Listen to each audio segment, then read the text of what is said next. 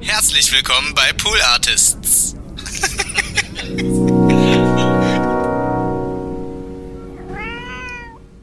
Naja, vor allen Dingen im Vorfeld war das so, man konnte sich überhaupt nicht vorstellen, was das wird. Ja. Also ich weiß noch, dass ich da beim Casting war und dann musste relativ schnell entschieden werden, ob das jetzt alles stattfinden und die meinten irgendwie so, ja, wir hätten Bock auf dich. Und dadurch, dass es nur diese Serienbibel gab, war ich halt irgendwie so, ey, das kann jetzt mega cool werden oder mega Griff ins Klo. Mhm. Und es gibt ja auch wirklich eben Netflix-Serien, da siehst du dann einmal kurz, wird der mega Hype gemacht, dann hörst du da nie wieder was naja. davon. Ähm, und ich fand irgendwie schon die BTF ganz cool, aber trotzdem, dadurch, dass es sowas eben noch gar nicht gab, also auch so dieses Format, sechs Folgen, A30 Minuten, Deutsch, Comedy, aber eigentlich auf international gemacht, ja. super viel Screen-Content, ähm, was ja irgendwie auch, finde ich, im deutschen Film sonst immer nach hinten losgeht. Eins, zwei, eins, zwei, drei, vier.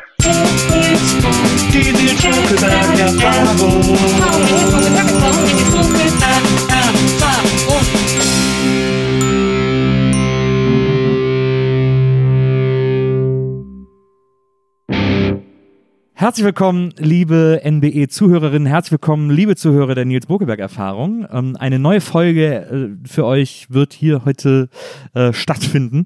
Und äh, ich freue mich ganz besonders über einen Gast, äh, zu dem ich sehr, sehr äh, persönliche Ties habe, viel persönlicher als manch einer denken mag. Herzlich willkommen, die äh, großartige Schauspielerin Lena Klenke. Hallo. Hallo Dank. Lena.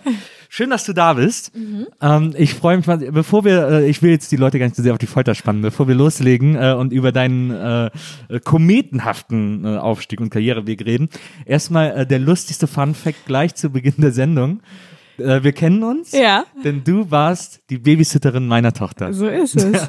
long, long time ago. Allerdings, sehr lange. Da warst du ja auch noch Schülerin selber ja, und das genau. war so ein Taschengeld. Äh, genau, ich bin auch zur Schule gegangen und hatte so ein bisschen Zeit zwischendurch und dann bin ich irgendwie so ab und zu mal, ähm, ja, Hast ja bei mehreren Leuten wahrscheinlich babysittet? Ja, ja, genau. Ja. Ich hatte so lustigerweise die andere Familie, wo ich gebabysittet habe, das war dann meine erste Wohnung, wo ich hingezogen Ach, bin. Tatsächlich. Also immer wieder trifft Berlin ist halt am Ende doch ein Dorf. Das, ja. Bei uns war bei uns war so lustig, weil äh, deine Mutter immer gesagt hat, äh, dass wir dir unbedingt dann, wenn wir wiederkommen, das Taxi zahlen müssen, weil wir in Neukölln gewohnt haben. Und die hatte so Angst, dass du nachts alleine durch Neukölln nach Hause bist. Ja, bis heute noch so. Ich muss ihr eigentlich heute noch Bescheid sagen, wann ich wann ich komme und wo ich bin und die Angst ist immer groß. und ähm, es ist ja, ich finde das so krass, wenn man, äh, äh, wenn man sich, also wir haben damals auch immer so ein bisschen unterhalten. Ich weiß noch, dann bist du ja auch äh, nach Amerika gegangen äh, mhm. äh, zum äh, so ein Austauschjahr, äh, ein Austauschjahr gemacht. Und dann, das war auch so, fand ich auch so wahnsinnig interessant, weil als du wieder da warst, hast du auch noch so ein bisschen mhm, gebabysittet mhm. und dann so ein bisschen davon erzählt und so. Mhm. Und das fand ich irgendwie so cool, weil du bist in Kalifornien, also du bist, du hast wirklich das, den Traumaustausch, ja, den, ja. was sich jeder vorstellt. Also location-mäßig hatte ich auf jeden Fall den Jackpot. Ich ja. war so eine Stunde außerhalb von LA, in den Bergen, aber so mega, mega schön. Und dann ist man halt eine Dreiviertelstunde gefahren und war in Santa Monica und da, wo halt alle sein wollten. Und das war auch, die Schule war auch so sehr musisch irgendwie. Äh, die Schule war, wir hatten so ein mega cooles Dance-Team und es war eben Pflicht von der Schule, dass man einem Team beitritt. Und ich habe dann irgendwie, ich war so, okay, ich habe mal getanzt, dann mache ich das. Und ja. das ist halt da nochmal was ganz anderes. Du hast wirklich dann irgendwie viermal die Woche Training, direkt nach der Schule, am Wochenende Wettkämpfe. Und dadurch hatte ich irgendwie gleich mal so Menschen, mit denen ich irgendwie fast jeden Tag abgehangen habe. Und dann habe ich irgendwie da gleich ganz coole Freunde gefunden. Ähm, die Schule war irgendwie sowieso, man hatte irgendwie nur sechs Fächer und die konnte man sich aussuchen. Und dadurch, dass für mich das Jahr nicht gezählt hat, weil ich musste das in Deutschland nochmal machen, habe ich dann so Sachen genommen wie Fotografie, Psychologie. Ähm, das einzige Pflicht war irgendwie Geschichte und Mathe und natürlich Englisch. Und der Rest. Und Töpfern hatte ich auch noch. Das war so, ach Na ja. klar, die Basics, die man braucht, ja, um zu genau. überleben. also das war schon, meine, meine Gastfamilie, äh, die hatte einen kleinen Knacks, aber haben die Amis ja irgendwie alle ein bisschen. aber ich hatte mega coole Freunde und also für mich war das Jahr auf jeden Fall so das erste Mal in meinem Leben, dass ich dachte, ach geil, so. Also dadurch, dass man auch hingefahren ist und keiner einen kannte, konnte man so ein bisschen selbst bestimmen, wer bin ich und wer will ich sein und ja. wie werde ich wahrgenommen so und das war, glaube ich, so das erste Mal, wo ich so dachte, ach cool, so, so, so ist irgendwie Leben und so fühlt es sich an, wenn es nicht alles schon so vorprogrammiert ist, weil irgendwie man kommt in die Schule, wo die Eltern ausgesucht haben, man kennt die Leute, ne, sondern irgendwie mal so ganz neu und fresh. Ja, auch so ist ja auch so ein Freiheitsgefühl. Ja, ne? ja, Also, voll, äh, voll. Man so kann eigentlich weg. jeden Tag entscheiden, was man machen will. Ähm, klar, es gibt dann irgendwie so Sachen wie du musst hier und da, aber am Ende, ich hatte auch so eine sehr entspannte Gastfamilie. Ich hätte jetzt irgendwie auch jeden Tag Party machen können, aber vor allen Dingen war es halt irgendwie cool, einfach da so Freunde zu finden und so in deren Leben einzutauchen. Und ich, mit der einen Familie war ich dann auch im Urlaub, es war mega toll und die waren so die halb Argentinier, halt halb argentinisch und die Mutter war, äh, ich glaube, Israelin. Und dann ähm, hatten die irgendwie auch fünf Geschwister. Da war es halt so Riesenfamily und für mich war das immer nur so, boah, toll. Und bei denen waren dann immer so riesen Steaklappen auf dem Grill. Ähm, bei denen wurde auf jeden Fall jeden Abend richtig fett gekocht Ja. und dann halt auch so Sachen wie Empanadas selbst gemacht, die dann halt schon um 14 Uhr wurde angefangen, da irgendwie den Teig zu rollen und ähm, also es war irgendwie halt immer was los. Die hatten auch so eine Garage, wo man nach der Schule immer vorbei, also man hat immer einfach so das Tor hochgemacht und mindestens fünf bis sechs Leute haben dann da abgehangen so und das war irgendwie sowas so, ey geil, einfach ein Ort, wo man immer hin kann. Aber das ist ja, äh, das ist ja äh, äh, crazy, dass du eine Gastfamilie hattest, die so, ja, ja, fahr mal mit denen in Urlaub, alles klar, mach was du willst. Ja, ich so. glaube, die dachten so ein bisschen, die hatten eine elfjährige Tochter und die haben, glaube ich, ein bisschen gedacht, sie holen sich so einen Babysitter für ein Jahr. Ah, verstehe. Okay. Ähm, Free Nanny. Genau, und die Tochter, die war halt ein sehr verwöhntes Einzelkind, die auch, ja, meiner Meinung nach halt so überverwöhnt war. So. Also wenn ich mit der war, dann war die total cool, aber zu den Eltern war die halt also ein Giftzwerg. Das war echt. Und dann habe ich halt relativ schnell klar gemacht, so, ich kann mal mit der abhängen, aber ich werde die jetzt nicht erziehen oder nur weil ich jetzt da bin, wird hier alles anders. Und das haben die dann relativ schnell gemerkt und waren so, ja, dann mach halt dein Ding so ein bisschen. Und dann habe ich mir irgendwie so mein eigenes Zeug gesucht. Kriegen so Gastfamilien nicht auch immer Kohle, wenn die, äh, wenn die Leute Nee, das aufnehmen? war bei meiner Organisation nicht so. ja. Das hat die Organisation das Geld bekommen und dafür halt, dass sie irgendwie mir einen Schulplatz klar machen und sowas alles. Ähm, deswegen, das war schon ganz gut, weil ich hatte eben auch Freunde, die in Organisationen waren, wo halt die Gastfamilie Geld bekommen hat, die das halt dann nur deswegen gemacht haben. Also sehr angenehm. Ja, wo dann immer auch nur so, also wo man irgendwie das dann auch so gespürt hat. Und mein, die waren schon, die haben auch immer irgendwie gefragt, was sie einkaufen sollen und aber da war halt irgendwie menschlich jetzt nicht so eine Connection und ich war dann einfach sehr froh, dass ich sonst so ziemlich coole Menschen kennengelernt habe.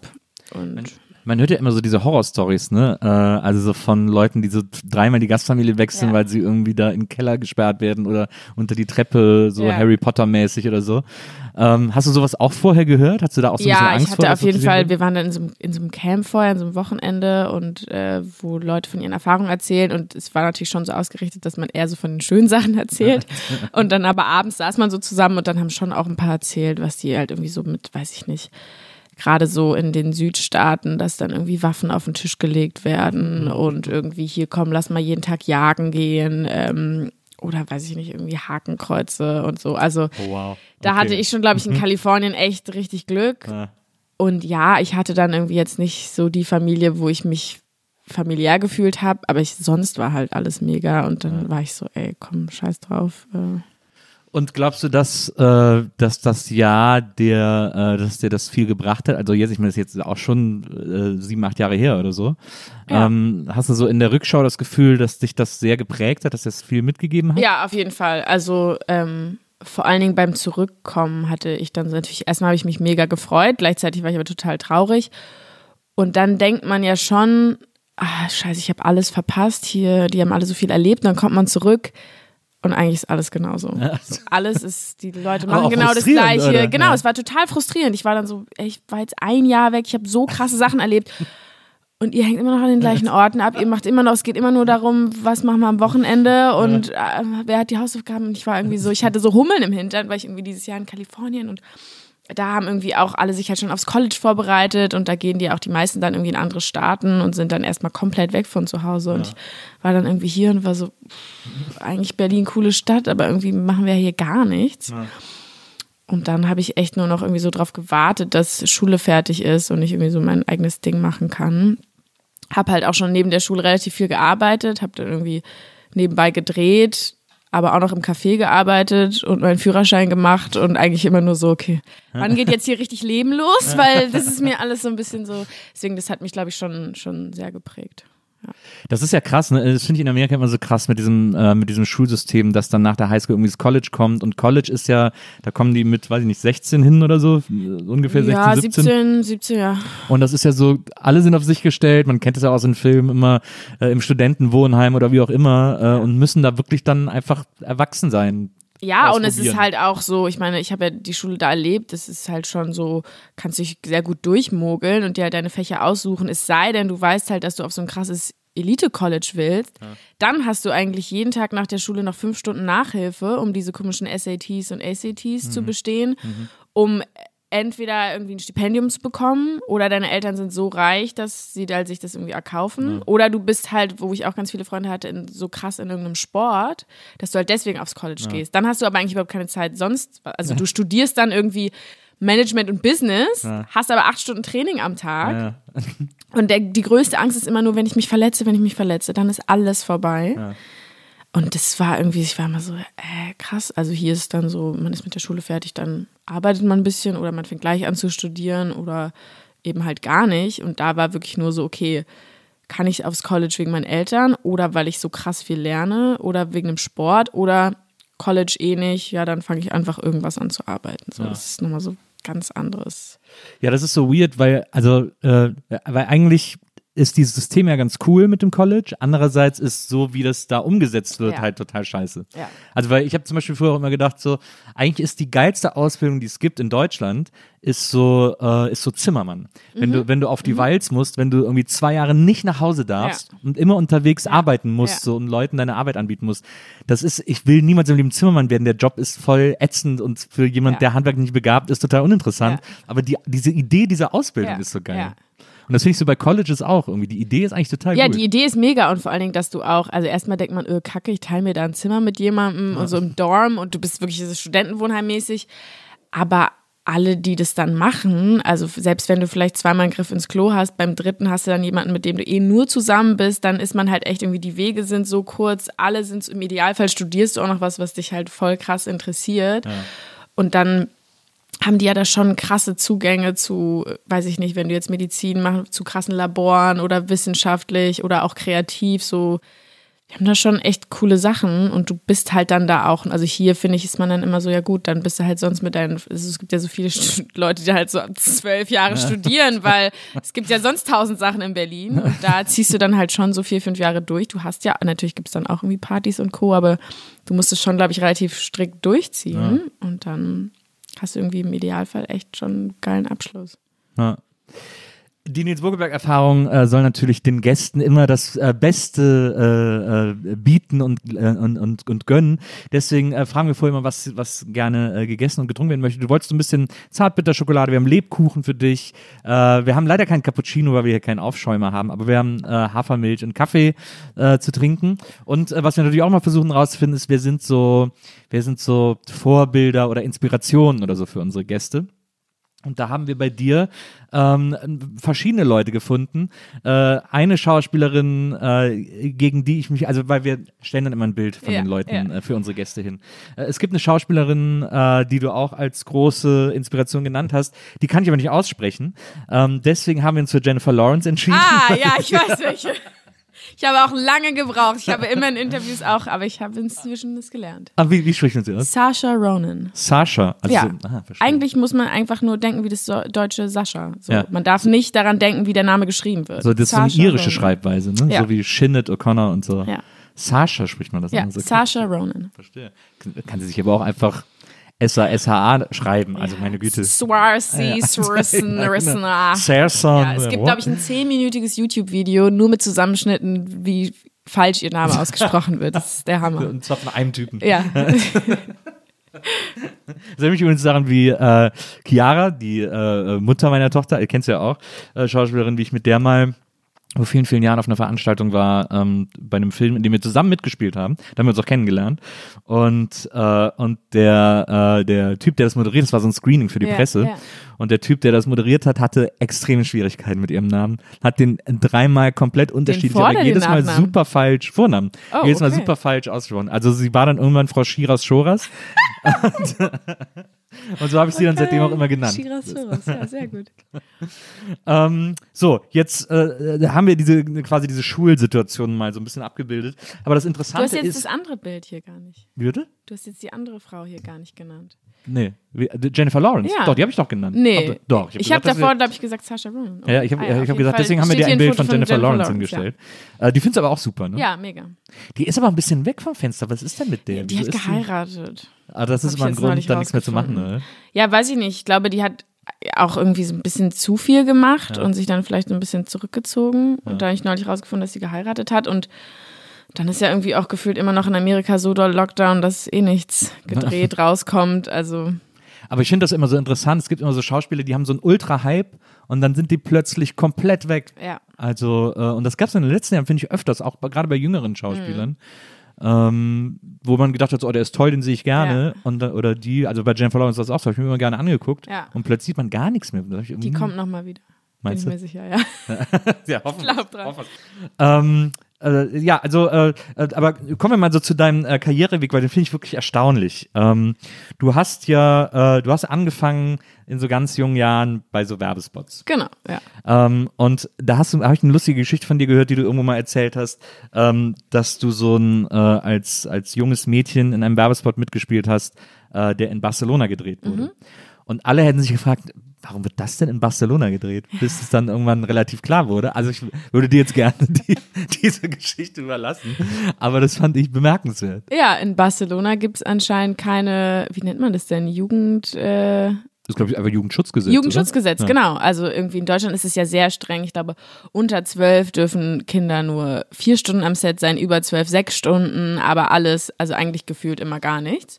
Und wir haben ähm, einen Werbespot in, in Barcelona gedreht und ich war dann, glaube ich, irgendwann so 13, die 13. Stunde am Set. Mein Papa ist mitgekommen und stand die ganze Zeit da und war so, es geht nicht mehr, es geht nicht mehr. Aber jedes Mal, wenn der Regisseur mich gefragt hat, ob ich noch kann, habe ich gesagt, ja klar, doch super.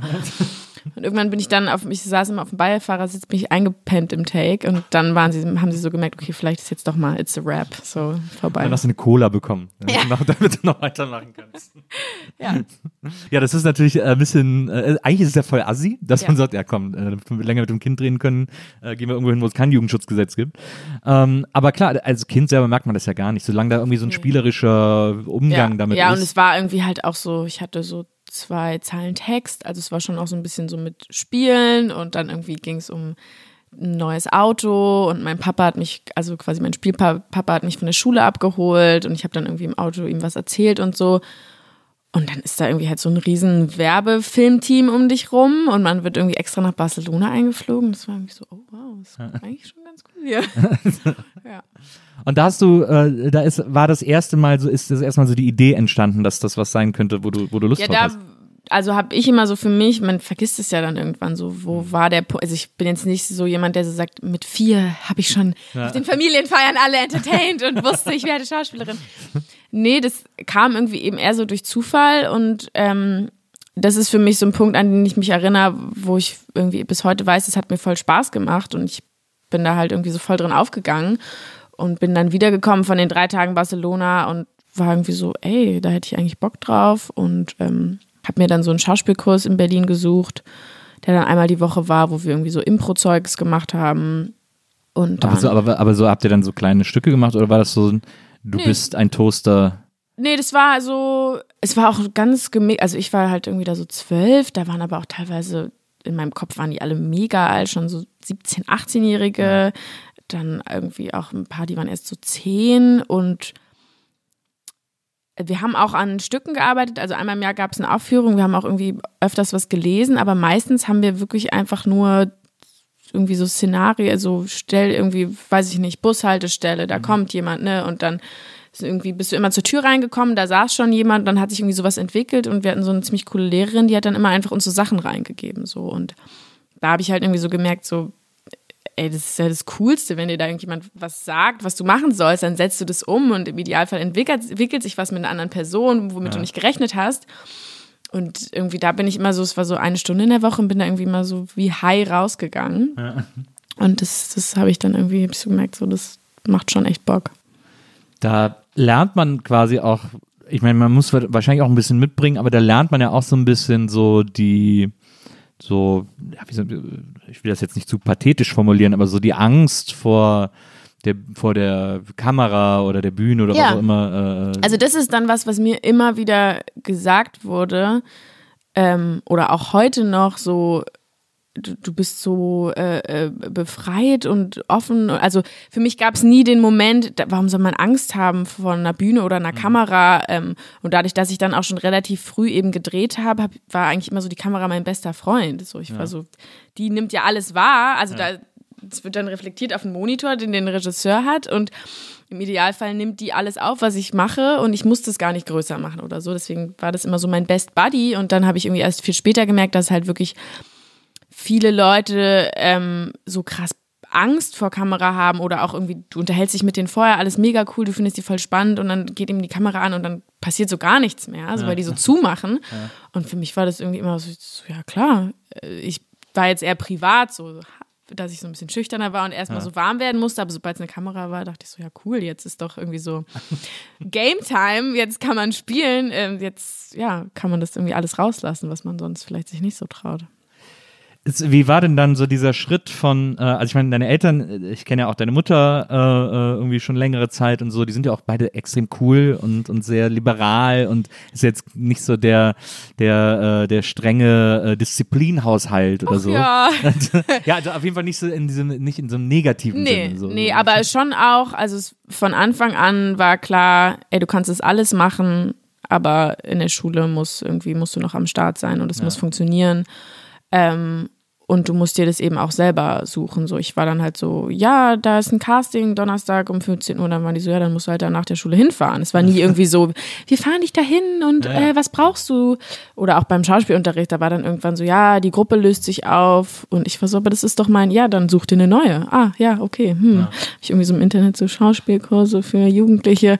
Ähm, also das war schon was, wo ich extrem hinterher war und wo immer auch klar war, Schule muss nebenbei funktionieren, wird auf jeden Fall auch fertig gemacht. Ähm, und egal wie viel du drehst, so, das wird alles nachgeholt und es ist auch nichts, womit man irgendwie, also ich habe das eher in der Schule mal gar nicht erzählt. So, mhm. Mir war das eher unangenehm und war nicht so, hm, soll jetzt nicht so jeder, jeder wissen. Aber wenn die das dann gesehen haben, wenn die dann so einen Werbespot gesehen haben oder so? Ja, oder dann war es immer sehr unangenehm und, und, und, peinlich eher so. Also Kids können ja auch echt fies sein. Ja. Äh, und wenn dann so Neid entsteht und so, es war eher immer negative Erfahrungen Wirklich? als, ja. Ja. Also immer so, meinst du, du bist jetzt ein Star? Ja, genau, denkst du, ja. du bist cool, weil du irgendwie jetzt hier nur noch nicht mehr da warst. Und ich war mal eher so, nee, könnt ihr mir sagen, was passiert ist, weil ich würde gerne noch mitkommen. Und äh, ja, und warst jetzt da noch und hast den? Ich immer so, nö, m -m, war gar nicht. ja. Wie war das denn dann? Äh, also dann, äh, ich meine, du hast jetzt erzählt, in diesem Werbespot in Barcelona hast du dann auch so, hast du sogar Sprechpart sozusagen.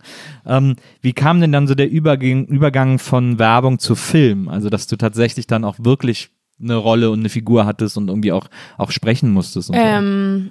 Ja, das kam dann tatsächlich, dieser Schauspielkurs, den ich mir da rausgesucht hatte, der war zufällig auch an eine Kinder- und Jugendagentur angeschlossen. Mhm. Und dann meinte eben meine Schauspiellehrerin irgendwann so, ey, einmal im Jahr haben die auch so ein, wie so ein Open Call, wo man hingehen kann und eine Szene vorspielt. Guck doch mal, vielleicht kommst du in die Agentur rein, weil ich war eben nur in so einer Werbeagentur.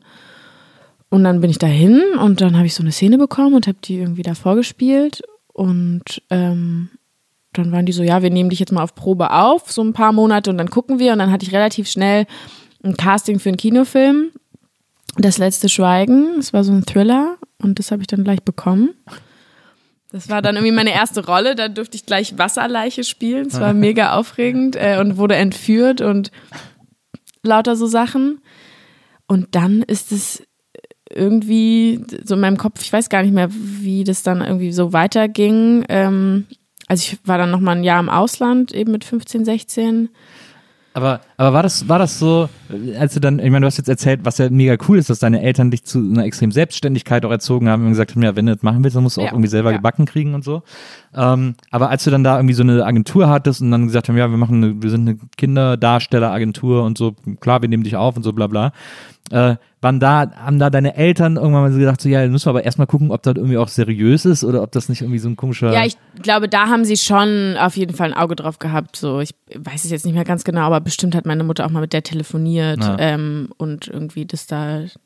Das ist ja so ein, ist ja so ein Riesenmarkt an Ja, so Kinderdarstelleragenturen, die sagen, ja, sie müssen uns 500 Euro zahlen, damit Ja. wir sie in die Kartei aufnehmen und dann kommen die Sachen und so. Nee, da haben sie auf jeden Fall schon aufgepasst und dadurch, dass sie, also die machen jetzt nichts mit Film, aber schon ja auch mit Medien, so, deswegen, sie wu- wussten schon auch irgendwie und die Werbeagentur, wo ich vorher war, da kennt, kannte meine Mutter auch jemanden, das heißt, es war schon irgendwie so ein bisschen so, okay, ja, ist jetzt nicht der größte Scheiß und da sind jetzt auch nicht tausend Leute drin und dann wird man einmal im Jahr angerufen, so, sondern die, die wissen, wer du bist, die checken, was los ist. Ähm, aber wenn ich dann zum Beispiel meine ersten Rollen gedreht habe, dann konnten die auch nie mitkommen. Also ich hatte dann so eine komische Kinderbetreuerin, die ist dann mit mir mitgefahren, das weiß ich noch ganz genau. Und mein erster Dreh war irgendwie in Saarbrücken. Dann musste ich der, mit der da mit dem Zug hinfahren und ich war halt irgendwie schon in meinen Augen sehr selbstständig. So, ich hätte jetzt niemanden gebraucht. Ja. Ähm, ich bin auch irgendwie zu meinen Großeltern nach Bonn allein mit dem Zug gefahren und dann wirst du halt zum Zug gebracht und dann wieder abgeholt. so, alles klar. gut. Und die hatte dann irgendwie so einen riesen Koffer mit Spielen dabei. Da wurde erstmal hingestellt, erstmal Uno oder Memory oder ne? Und ich war so, ich lerne meinen Text. Und hab so mein Drehbuch rausgeholt. Oder ich mache Sch- Schulaufgaben. Also in meinem Kopf war immer so, ich brauche niemanden, der da auf mich aufpasst. Ich habe schon auch, glaube ich, sehr früh genossen, dass einem eben auch am Set so viel zugetraut wird und dass man, obwohl man noch so jung ist, bei der Arbeit eben als ganz normaler Mensch wahrgenommen wird. So, du spielst dann deine Rolle und im Idealfall redet auch der oder die Regisseurin mit dir wie einem erwachsenen Menschen, erklärt dir, was hier los ist und macht nicht irgendwie so, du musst dir jetzt da vorstellen. Also ich war jetzt auch quasi keine Kinderdarstellerin mehr, ich war dann irgendwie 13 und habe das schon auch sehr genossen, dass man eben irgendwie ja wahrgenommen wird, gesehen wird. Dass sich so nach Augenhöhe angehört. Genau, genau. hat, Dass ja. es einfach so ein, so ein Zusammenarbeiten ist und nicht irgendwie wie eben in der Schule so ein, irgendwie so ein Abliefern von Sachen oder ja, sonst, dass man irgendwie noch so betätschelt wird, sondern dass es irgendwie sich so ein erst, zum ersten Mal so wie so eine coole Arbeitsebene anfühlt. dann hast du sozusagen Aufmerksamkeit äh, erregt mit diesen, mit diesen Rollen, dann kamen irgendwie immer mehr Rollen dazu. Du hast parallel noch Schule gemacht, äh, irgendwie so äh, äh, hingekriegt und dann auch äh, äh, irgendwie während dem Abi äh, im Tatort mitgespielt und, und äh, äh, Fuck you Ja, Goethe hast du ja. auch mitgespielt. Auch alles während der Abi-Zeit. Ja, ja, das, der, der erste Teil war, war genau während der Abi-Zeit. Da weiß ich noch genau, bin ich irgendwie einen Tag in München gedreht, nächsten Tag zur Prüfung nach Berlin geflogen und dann wieder nach München und es war im Nachhinein schon irgendwie absurd. Die werden sich bei der Disco wahrscheinlich auch wahnsinnig gefreut haben, dass sie dich irgendwie nach deinen Abi-Zeiten einteilen durften. Ja, ja, ja, ja. Aber also ich fand das irgendwie, also das Einzige, wofür man halt keine Zeit hatte, war für Freunde so richtig in der Zeit. Aber sonst war das schon irgendwie alles machbar und man sitzt halt am Set auch viel rum und wartet. Und da habe ich dann halt irgendwie ein bisschen gelernt und dann bin ich kurz wieder zurück und mir kam das irgendwie alles gar nicht so, so stressig vor. Jetzt denke ich mir manchmal irgendwie, wenn ich gestresst bin, so, hä, hast du damals irgendwie noch mehr Sachen gemacht? So. Weiß ich auch nicht, ja.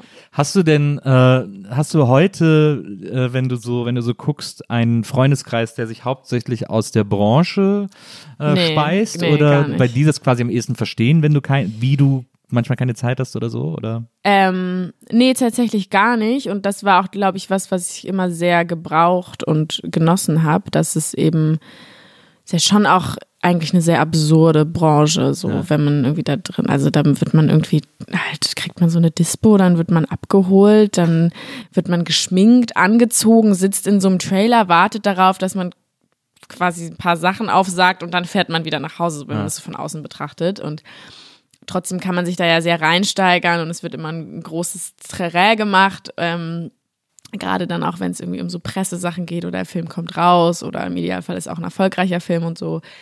Und sich da immer bewusst zu machen, dass das halt auch am Ende ein sehr kleiner Teil ist von allem, was auf der Welt los ist, das hat mir immer sehr geholfen. Also ich hatte dann irgendwie echt noch so ein paar Freunde noch aus der Schulzeit oder wirklich so Kindheit, ähm, die halt so gar nichts damit am Hut haben. Also sie haben irgendwie entweder studiert oder die eine war, ähm, hat eine Ausbildung zur Kinderkrankenschwester gemacht, die andere irgendwie Osteopathin und wenn man sich dann irgendwie getroffen hat, dann war halt erstmal irgendwie das total absurd, was ich erzählt habe. Und dann war ich immer eher bei denen so, boah, okay, krass, du hattest gerade wieder Nachtschicht und Ja. hast, weiß ich nicht, was gemacht.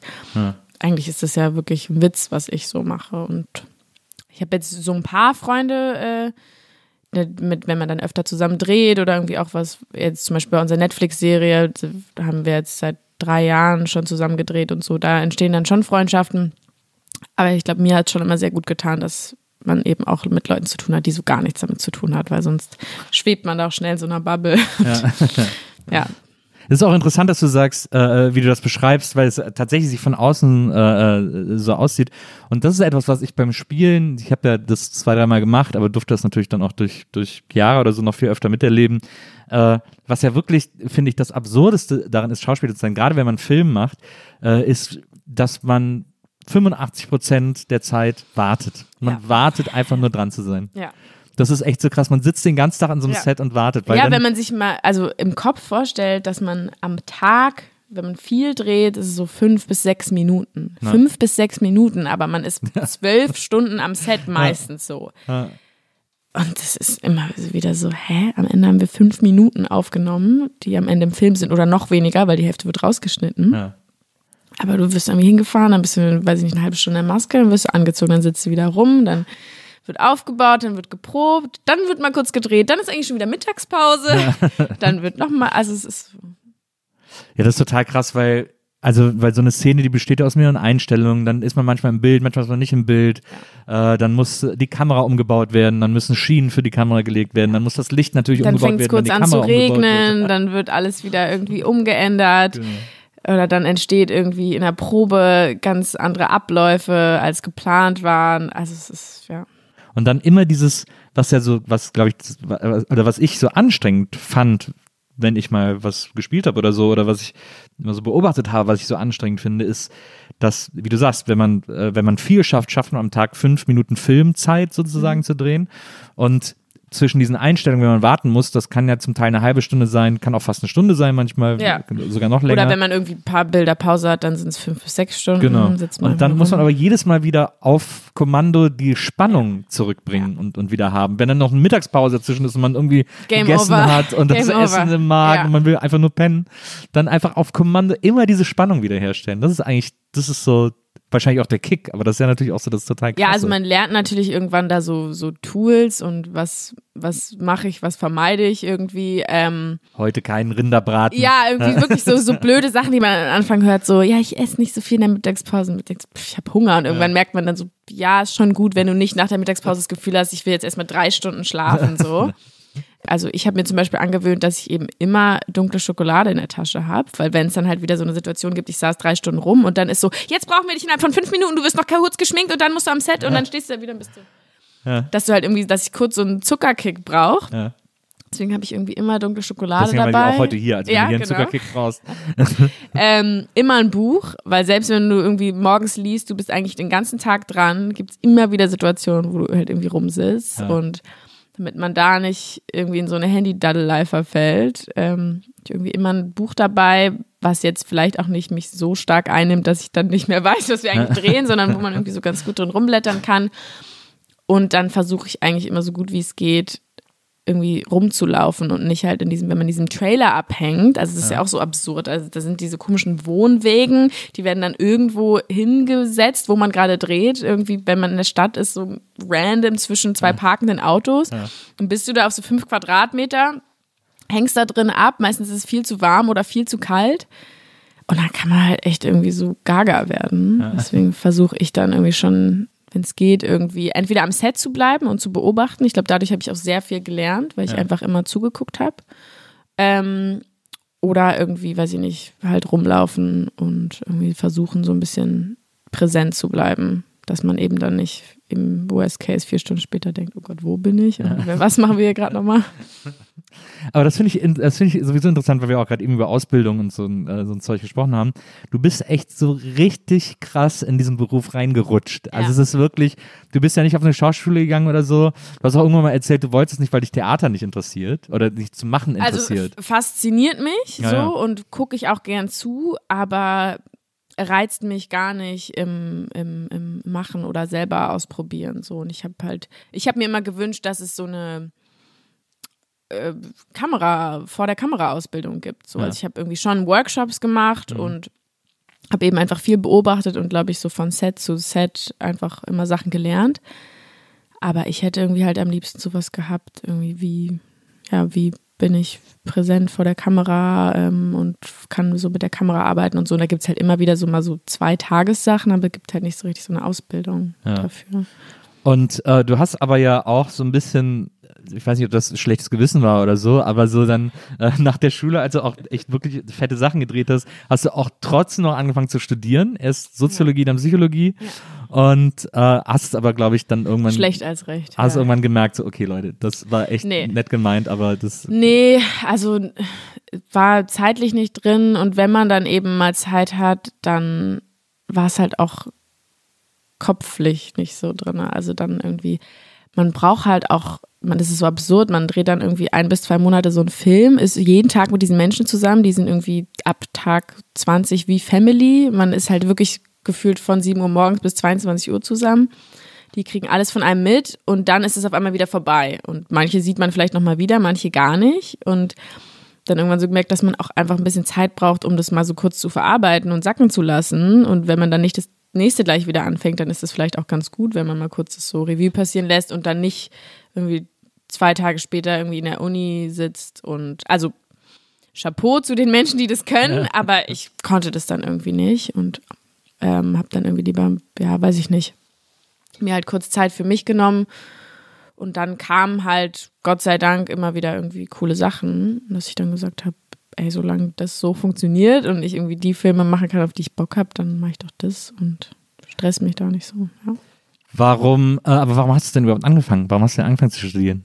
Kind, mach doch noch mal was Richtiges. Ist das, wolltest du wirklich so dieses, dann hast du noch eine, hast du noch eine Ausbildung, hast du noch was ordentliches? Ja, also es war schon immer auch so von multiplen Familienmitgliedern, ich möchte keinen Namen nennen. Ähm, aber das kann ja auch morgen vorbei sein und willst du nicht doch noch mal was Richtiges? Und ich habe es nie gemacht, aber es ist doch so gut. Ja. Ja, ähm, ja und dann habe ich schon auch immer von Freunden so coole Uni-Zeit-Stories gehört. Ich dachte, das ist vielleicht auch schon ganz cool, aber dafür muss man halt da sein. So, wenn man dann halt irgendwie alle paar Monate mal kurz in so eine Vorlesung guckt und so ist, wo seid ihr gerade und was mal? Und eigentlich immer nur damit beschäftigt ist, irgendwie einen Anschluss zu finden, macht es halt gar keinen Spaß. Ähm, man fühlt sich immer nur wie der Mensch, der kurz so, hi, na, und alle sind so, wer bist du Du hast, eigentlich? äh, dazu kommt auch noch, dass du, ich, ich weiß nicht, ob das Soziologie oder Psychologie hast du in Potsdam auch noch, also Ja. quasi auch noch am Arsch der Welt. Ja, irgendwie. und also Soziologie habe ich in Potsdam gemacht, Psychologie ähm, an der HU, aber der Campus ist in Adlershof. Ah ja, okay. Kommt ja. aufs Gleiche eigentlich Ja, das raus stimmt. von der Fahrzeit. Oh, das ist dann schon sehr müßig, so ein bisschen, ja. Was ich mich frage, wenn ich mir so angucke, was du gemacht hast, ne? dann hast, dann hast du irgendwie äh, einen Tatort ja auch noch gemacht äh, während, während dem Abi, der sehr, äh, ähm, äh, ein Münchner Tatort, der sehr ähm, äh, für großes Aufsehen gesorgt hat und so. Ich finde das so krass, wenn man sich deine Filmografie anguckt, was für ein äh, was für ein Händchen du äh, in deiner Karriere äh, immer hattest, dir genau die Filme auszusuchen, ähm, die gerade irgendwie wirklich dann auch immer der absolute Hype waren. Also ich, ich, ich äh, Naja, es die, liegt die natürlich auch an Hype dir. Waren, die es, kriegst du ja auch nicht mit. ja, ja, ne, es liegt natürlich auch an dir, aber es ist irgendwie so dieses, äh, also du hast bei Fuck You Goethe mitgespielt, äh, du hattest den Tat, du hast bei Victoria mitgespielt, du hast bei Babylon Berlin mitgespielt, ähm, How to Sell Drugs Online Fast ähm, äh, und alles so Produktionen, die ja für irrsinniges Aufsehen äh, gesorgt haben und so. Und du warst überall dabei.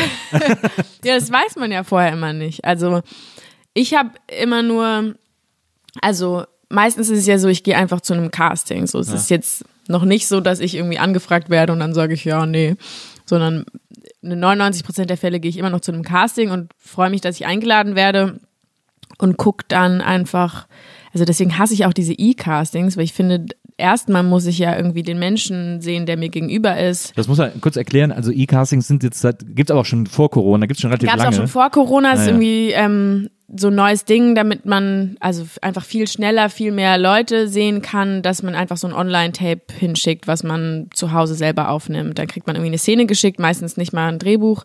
Ähm, soll sich dann irgendwie mit dem Handy selber aufnehmen und weiß ich nicht, dann ist es auch noch was Historisches, dann soll man sich am besten irgendwie so ein Kleid anziehen und so eine Frisur machen und steht dann da in seinem Wohnzimmer und ist so, Ist ja, es sieht ich, nicht den aus wie Film ein für euch auch noch Schloss, drehen oder was? aber klar.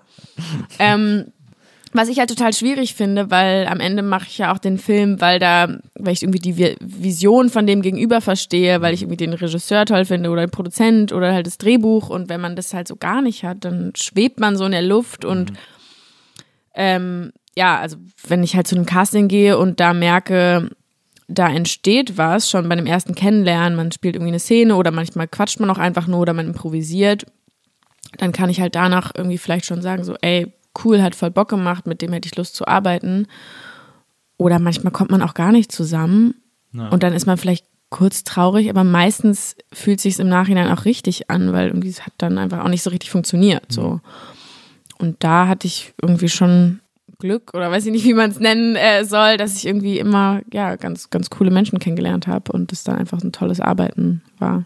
Ist ja auch so ein super kreativer Prozess, so ein Casting. Die meisten Leute denken ja, man geht da hin und sagt irgendwie seine drei Sätze auf, aber eigentlich ist es ja meistens eine sehr kreative Arbeit, wo viel, ja, jetzt spielst mal so und wo viel Ja, und wird. zum Beispiel in so Fällen wie unserer Netflix-Serie war es eben beim Casting noch so, dass du gemerkt hast, dass die selber noch da, nach diesen Figuren gerade sehr suchen. Also Mhm. es gab so eine Serienbibel, wo so die Folgen geoutlined waren, aber sonst, es gab noch keine Bücher für die ersten Folgen. Ähm, es war auch noch gar nicht klar, wer wen spielt und wie die alle überhaupt so zueinander stehen. Und dann haben die halt schon so während der Besetzung halt einfach mit uns die Figuren auch entwickelt. Und ähm, dann waren irgendwie so Sachen wie, ja, äh, die Figur Lisa war auch ein Jahr im Ausland. Und dann war ich so, ey, ich war auch mit 16 Jahren im Ausland. Und dann baut man natürlich schon so Sachen mit ein und kann irgendwie so zusammen gucken.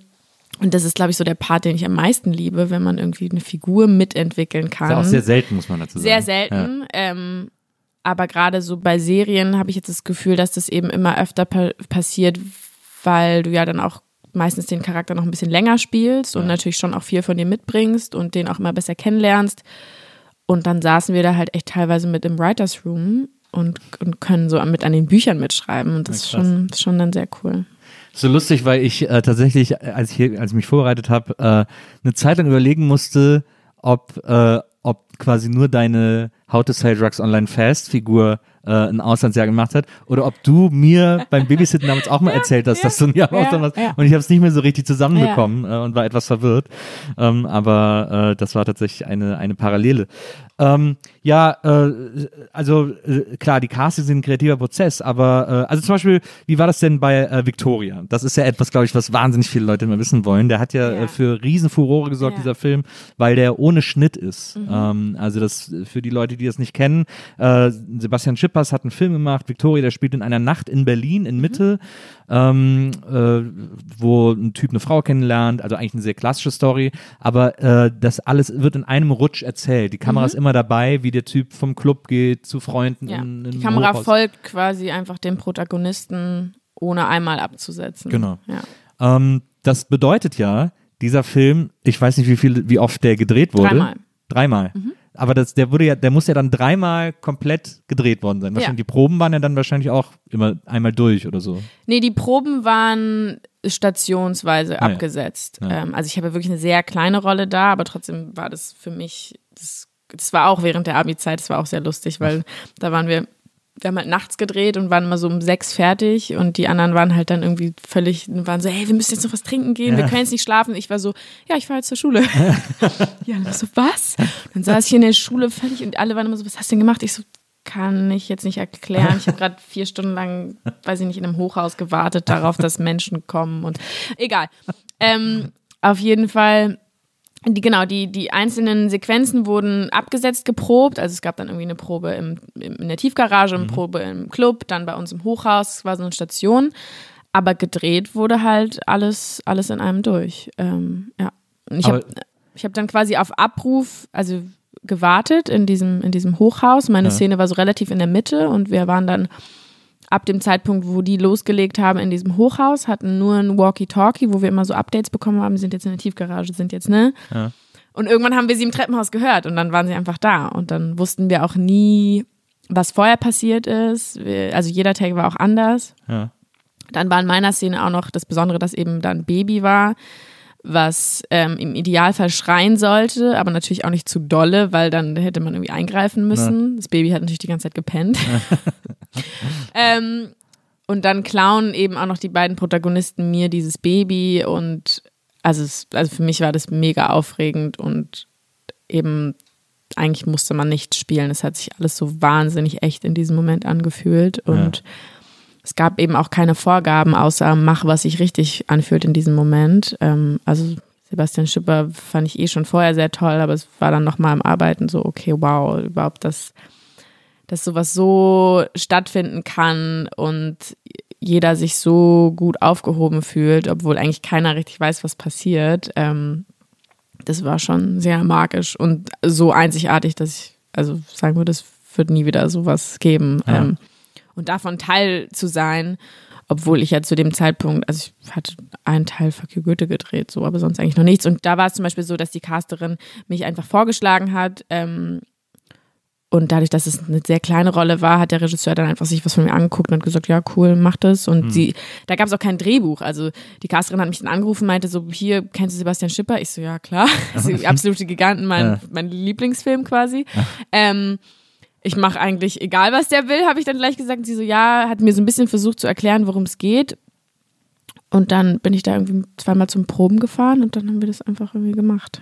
Aber da war doch dann wahrscheinlich äh, nach jedem Take, also wenn du sagst, es, es, wurden drei Takes gemacht, also dreimal wurde quasi der ganze Film durchgespielt. Ja. Äh, da muss ja dann nach jedem Take eine krasse Energie ja. im Team wie gewesen sein. Wie gesagt, es war wie, als wäre man high. Ähm, aber auch gleichzeitig natürlich völlig fertig. Also alle waren komplett durchgeschwitzt. Ja. Ähm, keiner konnte irgendwie so richtig reden. Gleichzeitig wollte man über alles reden und die waren halt alle viel älter als ich und sind dann natürlich erstmal noch irgendwo feiern gegangen. Ja. Und ich war immer so, ja, back to school. Ja, deswegen heute noch, wenn, wenn die Jungs, die mich da mitgespielt haben, mich sehen, immer, na, kleine Schwester, immer noch in der Schule, sagen die immer zu mir, weil ich, ich war immer so, ich würde ja gerne, aber ich kann nicht. ja, das das finde ich interessant. Das hast du auch in einem Interview erzählt. Äh, dein Spiel, also du bist jetzt 24 ja. und dein Spielalter ist so 16 bis 21 oder so. Ja, also es wird schon besser. Die 16 habe ich, glaube ich, schon hinter mir gelassen. Ähm, ja, es ist so 17, 18 bis 21. Also ich habe noch nie so alt gespielt, wie ich wirklich bin. Ja. Ähm, und es ist natürlich einerseits super, weil es zieht sich hoffentlich dann weiter so durch. Ja.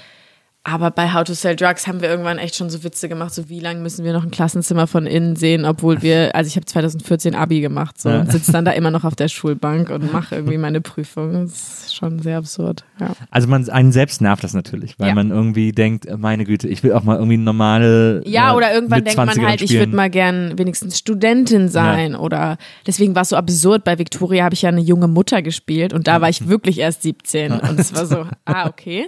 Aber es geht dann eben auch auch. Und ich glaube, bei mir war es eben oft so im Casting, ach, die sieht ja noch so jung aus, aber die ist im Kopf schon so viel weiter. Und das ist natürlich für die die perfekte Besetzung, weil du hast jetzt nicht das Gefühl, du musst jemandem was erklären. Mhm. Das versteht er noch nicht so richtig, sondern der checkt das alles schon, aber sieht noch so aus, wie, weiß ich nicht, vier, also wenn fünf das Jahre checken jünger. würde sozusagen. Genau, ja. ja. ja. Und das ist halt so ein Fluch und Segen gleichzeitig. Ähm, aber das, aber ich meine, dir werden ja wahrscheinlich alle, alle, alle, alle sagen, ja, sei doch froh und so. Ja, dann, ja, klar. Das ja. schiebt sich dann ja. so und dann ja. kannst du irgendwie mit, mit 30 noch die Rollen äh, Anfang Mitte 20 spielen und so. Ähm, aber man selbst ist ja, wenn man das, also wenn man selber erlebt, dann denkt man ja nicht so. Nee, und es reizt also einen halt auch nicht so. Also mhm. deswegen mhm. bin ich auch so ein Fan von Jennifer Lawrence, weil die hat es ja wirklich schon geschafft, weiß ich nicht, bei Silver Linings irgendwie die verführende Ehefrau mit den zwei Kids zu spielen. Da war sie, glaube ich, wirklich noch Mitte 20. Ähm, die hat, glaube ich, eher so dieses Umgedrehte, dass sie schon sehr erwachsen und sehr reif aussieht und mhm. dieses auch sehr weibliche hat. Und diese Whisky-Stimme. Diese Whisky-Stimme und eben auch so diesen, diesen, ja, diesen tollen Körper und so, dass es für sie, glaube ich, wahrscheinlich auch teilweise ein Fluch war, weil du irgendwie immer die, also weiß ich nicht, vielleicht finden sie es auch toll, aber es ist eben quasi nochmal genau das andersrum, wenn du eben eigentlich schon so reif aussiehst, aber eigentlich vielleicht auch noch sehr kindlich bist. So, es kann auch in eine andere Richtung. Aber natürlich reizt einen das viel mehr, wenn man dann da irgendwie, weiß ich nicht, halt irgendwie schon eine Mutter spielen kann. Oder das, natürlich werden die Rollen auch ein bisschen spannender, wenn sie jetzt nicht Klar. nur die Schülerin ist, die, also was mich so krass genervt hat, dass ich immer so ewig lang den genervten Teenager, also mhm. Teenager sind ja immer genervt in Filmen, kacken ihre Eltern an und regen sich auf. So. Und da war ich irgendwann so, wenn ich da so Casting-Einladungen hatte, wieder irgendwie die genervte Teenagerin, die die Tür zuknallt, dann war ich dann irgendwann so, pff, muss ich jetzt ehrlich gesagt nicht mehr hin. Ja. Und habe halt schon irgendwie versucht, mir so Rollen rauszusuchen oder wo ich wirklich Bock drauf hatte, wo dann halt das nicht so im Vordergrund ist. Klar, die waren dann teilweise noch jünger, aber da ging es eben dann nicht nur darum, dass du in der Pubertät bist und von allem genervt bist. So. Und das hatte ich dann schon irgendwie das Gefühl, dass das irgendwann gesehen wird und dass es halt auch noch tausend andere spannende Geschichten gibt für, Girls in dem Alter. So. Und dann ist es auch okay, wenn man noch ein bisschen jünger spielt, sag ich mal. Du hast mal über deine äh, Rolle bei, ähm, bei Fuck you Goethe äh, gesagt, dass es eigentlich ein Glück war, dass du eine Figur hattest, die nicht so in der ersten Reihe steht, dass du sozusagen Mhm. äh, äh, so, so zweite Reihe Cast bist. Ähm, warum war das denn Glück? das war Glück im, im, im Nachhinein auf jeden Fall, weil ich ähm, alles mitbekommen habe. Also es war natürlich sehr aufregend und ich war wahnsinnig froh und stolz, dann Teil davon zu sein. Aber ich war eben nicht so in diesem Front Row Spotlight wie die anderen. Und dann ist es ja schon einfach eingeschlagen wie eine Bombe und da hat keiner so richtig mit gerechnet. Und ähm, die waren ja auch alle noch sehr jung. Ich war noch mal ein bisschen jünger und das kann einen halt schon schnell überfordern, so klassisch, wie man es aus Hollywood kennt, dass man dann irgendwie erstmal gar nicht weiß, wohin mit sich. Ja. Ähm, und da hatte ich im Nachhinein, würde ich sagen, Glück, dass ich das so mitbekommen habe, aber eben nicht komplett durchgereicht wurde, sage ich jetzt mal, und alles mitmachen musste. So. Also da gab es ja irgendwie Die haben auch so Kinotouren. Genau, Kinotouren, gemacht, ne? wo die irgendwie an drei Städten in Deutschland an einem Tag waren und halt wirklich mit dem Heli rumgeflogen sind. Und das, in dem Moment ist das mega geil, aber im Nach irgendwie am Abend sitzt du im Hotelzimmer und weißt überhaupt nicht mehr, wo du bist und kannst auch gar nicht genießen. Und ich war dann halt irgendwie in zwei Städten dabei und war so, oh, okay, cool. Und hatte zwei Interviews und nicht irgendwie 40 am Tag. Ja. Ähm, und habe das aber halt schon so mitgekriegt, wie anstrengend es sein kann und, und dass man halt irgendwie ja auch da einfach auf sich aufpassen muss, so, weil alles ist aufregend, man will alles mitmachen, aber kann halt nicht alles mitmachen und man ist schnell so überfordert und da habe ich, das habe ich irgendwie da ganz gut mitbekommen, dass es eigentlich ganz cool ist, wenn man sich so ein bisschen zurückzieht und äh, so ein bisschen beobachten kann. Also es ist ja dann auch tatsächlich von da an so stetig mehr geworden. Mhm. Du hattest dann äh, kurz darauf deine erste Hauptrolle äh, in einem Film. Ich muss mal kurz nachgucken, weil der Rock hat viele. Titel mittlerweile. Ja, der Ja, heißt aber stimmt. Rock My Heart, mein wildes Herz, alles auf Sieg. Ja, äh, der brauchte dann nochmal einen deutschen Titel, frag mich nicht. Das war so eine, äh, das war so ein, so ein Jugendfilm, äh, so ein Mädchenfilm eigentlich, äh, weil es ging um ein Mädchen, die einen Herzfehler hat, äh, aber die dann vor allem reiten will. Ja. Reiten als zentrales Thema, äh, ein großer Pferdefilm. Ähm, das war dann so, es war dann so deine erste Hauptrolle, deine erste große Kino-Hauptrolle und so. Ähm, mit, ich glaube, Didi Hallervorden hat da, äh, hat da mitgespielt. Wie war das so, ähm, jetzt das erste Mal eine Hauptrolle zu erleben? Also das war für mich der Hammer, so, weil ich hatte halt schon irgendwie ein bisschen was gedreht, aber war halt irgendwie ja so ein, immer so ein Teil von einem Ensemble oder halt mal irgendwie so eine coole Nebenrolle und so eine Hauptrolle, man ist man halt irgendwie nochmal anders involviert und macht irgendwie anders was mit einem. Also wir haben in Köln gedreht und erstmal hatte ich halt irgendwie drei Monate jeden Tag Reitunterricht, was schon mal echt cool ist, wenn man sowas lernen kann für, für eine Figur. Das ist halt auch mega cool. So, Man ist ganz anders drinne. Ähm, Aber du warst, du warst nie so ein Pferdemädchen. Also Nee. irgendwie, nee, nee. Ich war auch beim ersten Casting, waren, das war auf dem Reiterhof und man sollte irgendwie eine Szene spielen und eben einmal aufs Pferd steigen und ich hatte halt irgendwie so beim Casting angegeben, dass ich halt schon öfters mal reiten war und dann waren da diese Mädels vor mir dran, die halt alle irgendwie erstmal so angaloppierten und ich ruckelte so rum auf meinem Pferd und war so, mhm, alles kein Problem. Ähm, aber ich habe dann eben von Anfang an gesagt, so, ey, wenn ihr da Bock drauf habt, dann reite ich für euch fünf Stunden am Tag. Und ich glaube auch, dass ich das ganz gut lernen kann, weil die Voraussetzung ist bei Pferden halt irgendwie einfach, dass du keine Angst hast. Und die hatte ich nicht. Und ich hatte da voll Bock drauf. Dann bin ich irgendwie jeden zweiten Tag nach Grunewald rausgefahren und, und habe da irgendwie geritten und hatte auch so eine super coole Lehrerin. Und dann war halt irgendwie nochmal das Spannende, dass es um Rennpferd geht. Also ich musste dann nochmal Rennen reiten, was nochmal ganz andere Pferde sind, ganz anderer Sitz, äh, anderes irgendwie. Aber ich fand es halt irgendwie mega cool, dass man hat sich so gefordert gefühlt. Es ist jetzt nicht so, ich lese ein Drehbuch und lerne meinen Text, ähm, sondern du musst halt dich irgendwie mit was beschäftigen. Du musst irgendwie, einerseits musste ich mich mit diesem Herzfehler beschäftigen, dann irgendwie, was ist das für ein Mädchen? Und dann irgendwie mit diesem, wie näher ich mich diesem Pferdethema. Ja. Und dann ist es halt irgendwie auch was anderes, wenn du jeden Tag dran bist, als wenn man irgendwie dann, weiß ich nicht, so zehn Drehtage bei einem Film hat, der 40 Drehtage hat, dann ist man irgendwie mal hier, mal da, dann ist man schon halt wieder schnell draußen. Und wenn man wirklich so jeden Tag dran ist, ich hatte dann eine Wohnung in Köln, war auch zwei Monate da, bin in der Zeit nicht nach Hause gefahren und habe halt nur das gemacht. So. Und das ist halt dann schon so richtig Passion. Äh, du gehst jeden Tag ans Set, machst dein Zeug, fällst abends eigentlich nur ins Bett, guckst dir an, was du morgen machst und lebst halt so für dieses Endprodukt, was da rauskommt. Dir wird irgendwie auch viel mehr zugetraut und du hast schon einen sehr großen Einfluss darauf, was da am Ende rauskommt. Also klar, kommt man auch irgendwie immer noch auf Regie und Schnitt und Kamera, aber du hast ja schon irgendwie so ein Gefühl davon, was da gerade entsteht und bist irgendwie an so einem Prozess beteiligt. Und das war für mich schon irgendwie auch nochmal so ein Punkt. Also da war ich dann 19, wo ich so gemerkt habe, okay, das will ich auf jeden Fall weitermachen, weil so beteiligt zu sein an einem Projekt ist irgendwie so cool. Und da war ich schon auch echt stolz einfach danach, dass ich das so durchgezogen habe. Und das ist auch so, klar, der Film ist jetzt nicht für jeden was, aber so ich war, fand irgendwie schon ganz cool, was ich da so gemacht habe. so zum ersten Mal konnte ich irgendwie sagen, ach cool, ja, es war ja. schon. Also, also ich meine, klar, äh, eine Hauptrolle zu spielen ist natürlich was super Besonderes, gerade in einem Kinofilm und so, äh, sozusagen einen Kinofilm zu tragen. Ähm, äh, das ist ein ganz besonderer Reiz. Da ist dann äh, vielleicht, also weil man könnte ja jetzt so, man könnte ja, wenn man jetzt unken wollte, sagen irgendwie so, okay, du machst Victoria, du machst irgendwie äh, Fuck You Goethe, was auch so witzig ist und cool und so und dann machst du halt äh, Conny der Film ja. und das ist halt ja voll, erstmal in, nicht in erster Linie cool. Nee, habe ich auch, habe ich auch gehört von Leuten, aber für mich war das halt irgendwie mega besonders, weil mir halt erstens zugetraut wurde, dass ich diesen Film trage. Mhm. Ähm, dann eben auch Dieter Hallervorden halt irgendwie schon ein mega alter war der Hase. cool? Man hört von dem immer so ein bisschen, cool. dass, der, dass der so ein bisschen anstrengend ist. Nee, also zu mir war der der Hammer und ja. der hat halt auch von Anfang an mich gesehen und war mit mir auf einer Augen. Ich dachte okay. halt irgendwie auch, okay, ich bin jetzt halt so klein neben dem und ja. der hat halt irgendwie, wir hatten so ein erstes Kennenlernen bei ihm in, in diesem, im Kabarett in Wühlmäusen. Ja es war so eine Leseprobe und er hat irgendwie gleich erstmal gesagt, ich lese hier keinen Text so. Mhm. Und er hat eigentlich, glaube ich, eine Stunde lang einfach nur abgecheckt, so was bin ich eigentlich für ein Mensch. Ja. Und der Regisseur, der war, es war tatsächlich sein erster Film nach, nach, der, nach der Filmschule, der war wahnsinnig aufgeregt ja. und ich fand es halt irgendwie voll lustig, was, was er da für eine Show abzieht. Und dann hat er relativ schnell gemerkt, so, okay, er braucht mich jetzt hier nicht beeindrucken. Ja. Weil du bist ja auch eine Generation 95 geboren, du kennst die quasi gar nicht mehr aus dem Fernsehen. Ja, ich kannte so. natürlich schon hier ja, Palim so, Palim, bist, naja. aber es hat halt irgendwie jetzt nicht. Du bist ja nicht jetzt, aufgewachsen. So. Nee, und ich bin jetzt auch nicht irgendwie vor dem niedergekniet oder so, sondern natürlich hatte ich Respekt davor, aber irgendwie hat er relativ schnell gemerkt, ach, das ist einfach ein cooles junges Mädchen. Mhm.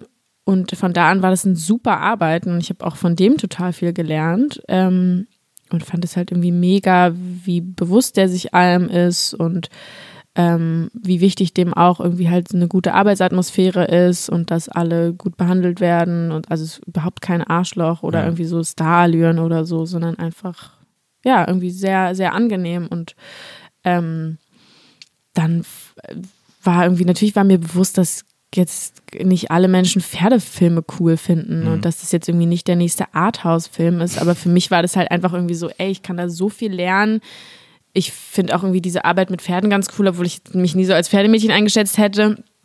Und ich habe da einfach super viel für mich so mitgenommen. Und ja. deswegen war ich irgendwie so, klar mache ich das jetzt auch noch. Und den Film kann dann am Ende jeder finden, wie er will. So, aber eigentlich selbst Leute, die überhaupt nichts mit Pferden anfangen konnten, war so, ey, es war eigentlich echt ganz schön. Ja. So. Ja, es wäre völlig bescheuert gewesen, den nicht zu machen. Also ja. äh, äh, gar keine Frage. Ähm, danach kam das Schweigende Klassenzimmer. Äh, auch sehr tolle Erfahrung. Ja, großer Kontrast auch zu, ja. äh, zu Rock My Heart. Ja. Äh, so, eine, so eine historische. Ähm Was natürlich auch mega cool ist, dass man halt irgendwie in die verschiedensten Zeiten und Genres reinschnuppern kann. Ja. Also Pferde, der Pferdefilm war jetzt schon klassisch wie, wie nennt man das, Herzkino, mhm. deutscher Markt, ähm, so aufgezogen, was eben auch nochmal so ein Genre für sich ist. Dann ja. Schweigen Klassenzimmer war eben historischer Film nach einer wahren Begebenheit ähm, mit einem ganz tollen Ensemble und einem tollen Regisseur und irgendwie da auch so zwischen zu switchen ist halt irgendwie mega cool. Ja. Und, ähm, und dann kam äh, How to Sell Drugs Online Fast, äh, die Serie der äh, BTF, die ja unter anderem bekannt sind für Böhmermann etc. etc. Äh, das erste Fiction-Projekt von, mhm. von äh, denen, glaube ich. Äh, Stefan Tietze, den man zum Beispiel vom Podcast Uwe auch kennt, ähm, da ja auch, hat da ja auch viele Bücher für geschrieben. Ähm, ich habe mal mit Maximilian gearbeitet, der hat, so ein, ich hab, der ja, hat bei mir in so einem Podcast ja. äh, mitgespielt. Ähm, auch ein ganz toller äh, Kollege, super Typ, wahnsinnig angenehm mit dem auch zu arbeiten, ja, sehr ernst bei der Sache, aber dann auch, äh, wenn man irgendwie da zwischen den Takes sitzt, irgendwie sehr, sehr locker und sehr, sehr angenehm. Ähm, du hast gerade eben schon so ein bisschen erzählt, du durftest so mit an den, die Figuren entwickeln, äh, durftest sogar mit in den Writers Room mhm. ähm, als, als Schauspielerin. Wie war das denn? Äh, ja, wie ist das, wie ist die Serie denn so ähm, zum Beispiel von deinem Umfeld aufgenommen worden? Weil die ist ja schon, äh, also ich finde die, ich liebe die total, die war ja auch super erfolgreich auf Netflix und so und die ist auch einfach wahnsinnig brillant äh, gespielt, geschrieben, inszeniert, also wirklich äh, großartiges Allround-Paket. Aber man denkt immer so, zum Beispiel deine Eltern, was haben die denn gesagt, nachdem die gesehen haben, das Kind spielt jetzt in der Drogenserie mit? Naja, vor allen Dingen im Vorfeld war das so, man konnte sich überhaupt nicht vorstellen, was das wird. Ja. Also ich weiß noch, dass ich da beim Casting war und dann musste relativ schnell entschieden werden, ob das jetzt alles stattfinden und die meinten irgendwie so, ja, wir hätten Bock auf dich.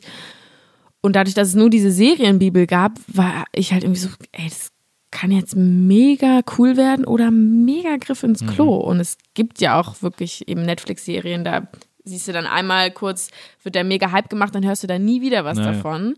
Ähm, und ich fand irgendwie schon die BTF ganz cool, aber trotzdem, dadurch, dass es sowas eben noch gar nicht gab, also auch so dieses Format, sechs Folgen, A30 Minuten, Deutsch, Comedy, aber eigentlich auf international gemacht, ah. super viel Screen-Content, ähm, was ja irgendwie auch, finde ich, im deutschen Film sonst immer nach hinten losgeht. Also irgendwie so. Ich finde, wo sie es ganz gut gemacht haben, war bei äh, Feuchtgebiete, bei der Feuchtgebiete-Verfilmung. Ja. Die war irgendwie, die ist ja noch ganz gelungen in diesem Style. Ja, aber also, so dieser, dieser klassische Tatort, wo es um Cyberkriminalität naja. geht und du halt wirklich denkst, so, Leute, habt ihr jemals am PC gesessen? Es sieht ja, also Google heißt dann irgendwie Gagel ja, und, und dann tippen sie da was ein und es sieht wirklich aus wie also, wenn meine Oma eine Grafik gebaut hätte und dann denkt man sich halt echt so, keine Ahnung, ob das was wird. Und dann jede zweite Szene liest sich irgendwie mit, jemand schreibt parallel eine Nachricht oder es wird was hin und her geschickt. Es geht irgendwie auch ums Darknet, wo, wo ich selber vorher so war, was ist Darknet, wie funktioniert das? Ja. Deswegen auch, das war eigentlich eher so ein Überraschungsbox, ob das überhaupt was wird. Dann ja. konnte man es auch keinem so richtig erklären. Also es hieß auch zu dem Zeitpunkt noch nicht, das ist ja eben viel zu langer Titel, aber How to Sell Drugs Online passt, sondern es hieß ähm, Shiny Flakes, so wie dieser Originaltyp heißt, auf dem das basiert. Ja. Und immer wieder, wenn ich Leuten versucht habe zu erklären, was ich als nächstes mache, war ich so. Also eine Serie, die geht um eigentlich Kids, die noch in der Schule sind, aber der eine verkauft Drogen im Darknet, ich komme zurück aus Amerika, mach Schluss mit meinem Freund, es war alles so, keine Ahnung. Ja. Ähm, und dann hat sich aber eben relativ schnell so im Arbeiten rausgestellt, so, okay, das ist mega cool, da sind nur sehr junge, engagierte Leute involviert, die haben alle Bock drauf. Also so, das war, glaube ich, so das Hauptding. Alle hatten einfach mega Bock drauf, das zu machen. Ja. Wir hatten ein mega cooles Ensemble, tolle Leute auch hinter der Kamera. Ähm, dann war es immer noch so, als wir die erste Staffel im Kasten hatten, waren wir so, keine Ahnung, ob das jetzt was geworden ist. Mhm. Selbst dann kann ja immer noch nach hinten losgehen. Ja. Und dann ja, weil das ja vor allem eine Serie ist, die extrem von ihrem Schnitt auch lebt. Ja, also, ja, genau. Also die BTF äh, ist ja auch einfach mega, also es ist alles super schnell geschnitten. Es mhm. passiert super viel gleichzeitig. Mhm. Es ist ähm, alles sehr laut, sehr viel, sehr knallig. Also ich weiß noch, als der erste Teaserraum rauskam und alle waren so, wow, was irgendwie so. Was gab es für Referenzen? Ähm, gibt noch so einen anderen Drogenfilm. Recream for a Dream ja. äh, haben irgendwie ja. immer alle gesagt. Ja. Und man selber war immer noch so, keine Ahnung, ob das Ich glaube, Requiem for Dream galt mal eine Zeit lang als der Film mit den meisten Schnitten. Ja, ja, genau. Und sowas haben dann irgendwie mir alle mal geschickt und ich weiß, ich kann immer noch selber nicht sagen, wie es wird. Und dann waren wir, glaube ich, alle komplett geflasht, dass das so gut ankommt, weil wir immer noch dachten, das versteht doch keiner so richtig. Ja. Ähm, und dann war man so völlig überfordert davon, wie das einschlägt. Ähm, und in meinem persönlichen Umfeld gab es auch voll mixed, mixed Feelings. Ja. So. Also es gab irgendwie teilweise die, die waren mega geil, sowas habe ich noch nie gesehen. Und die anderen waren irgendwie so, kann ich irgendwie nicht so viel mit anfangen, was ist das? Also man braucht ja auch so ein bisschen, um da reinzukommen, ja. um die um die Leute zu verstehen. Es ging ja auch alles in der ersten Staffel sehr schnell, dann war es gefühlt schon wieder vorbei. Und ich finde jetzt erst so in der zweiten Staffel gab es so den Raum dafür, die Person nochmal besser kennenzulernen, da so einzutauchen. Also eigentlich hätte man vielleicht direkt zwei Staffeln machen müssen, so. Ja. Ähm, weil es halt alles irgendwie so schnell ging und trotzdem so krass ankam, wo ich bis heute auch gar nicht sagen kann, was jetzt die beiden Komponenten waren, dass das irgendwie so funktioniert hat. Aber irgendwie hat es so einen so einen Nerv getroffen. Mm, aber das liegt, glaube ich, ja auch daran, weil es äh, sehr, sehr schlau gecastet war. Ich glaube, äh, ja.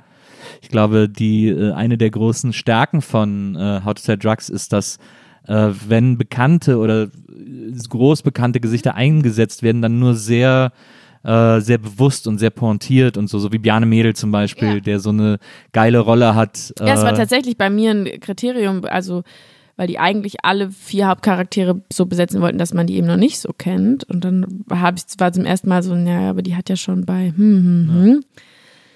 Ja. Ähm, weil die eigentlich, glaube ich, echt so Underdogs unbedingt wollten. Und ja. dann haben sie irgendwie so eine mega coole Mischung gefunden, finde ich. Und eben auch eben nicht so die klassischen Leute, die man schon tausendmal irgendwo gesehen hat, auch so in diesem Alter besetzt, haben sich irgendwie was getraut, haben auch den Leuten was zugetraut ähm, und haben irgendwie einfach so, ja, ausprobiert so ein bisschen.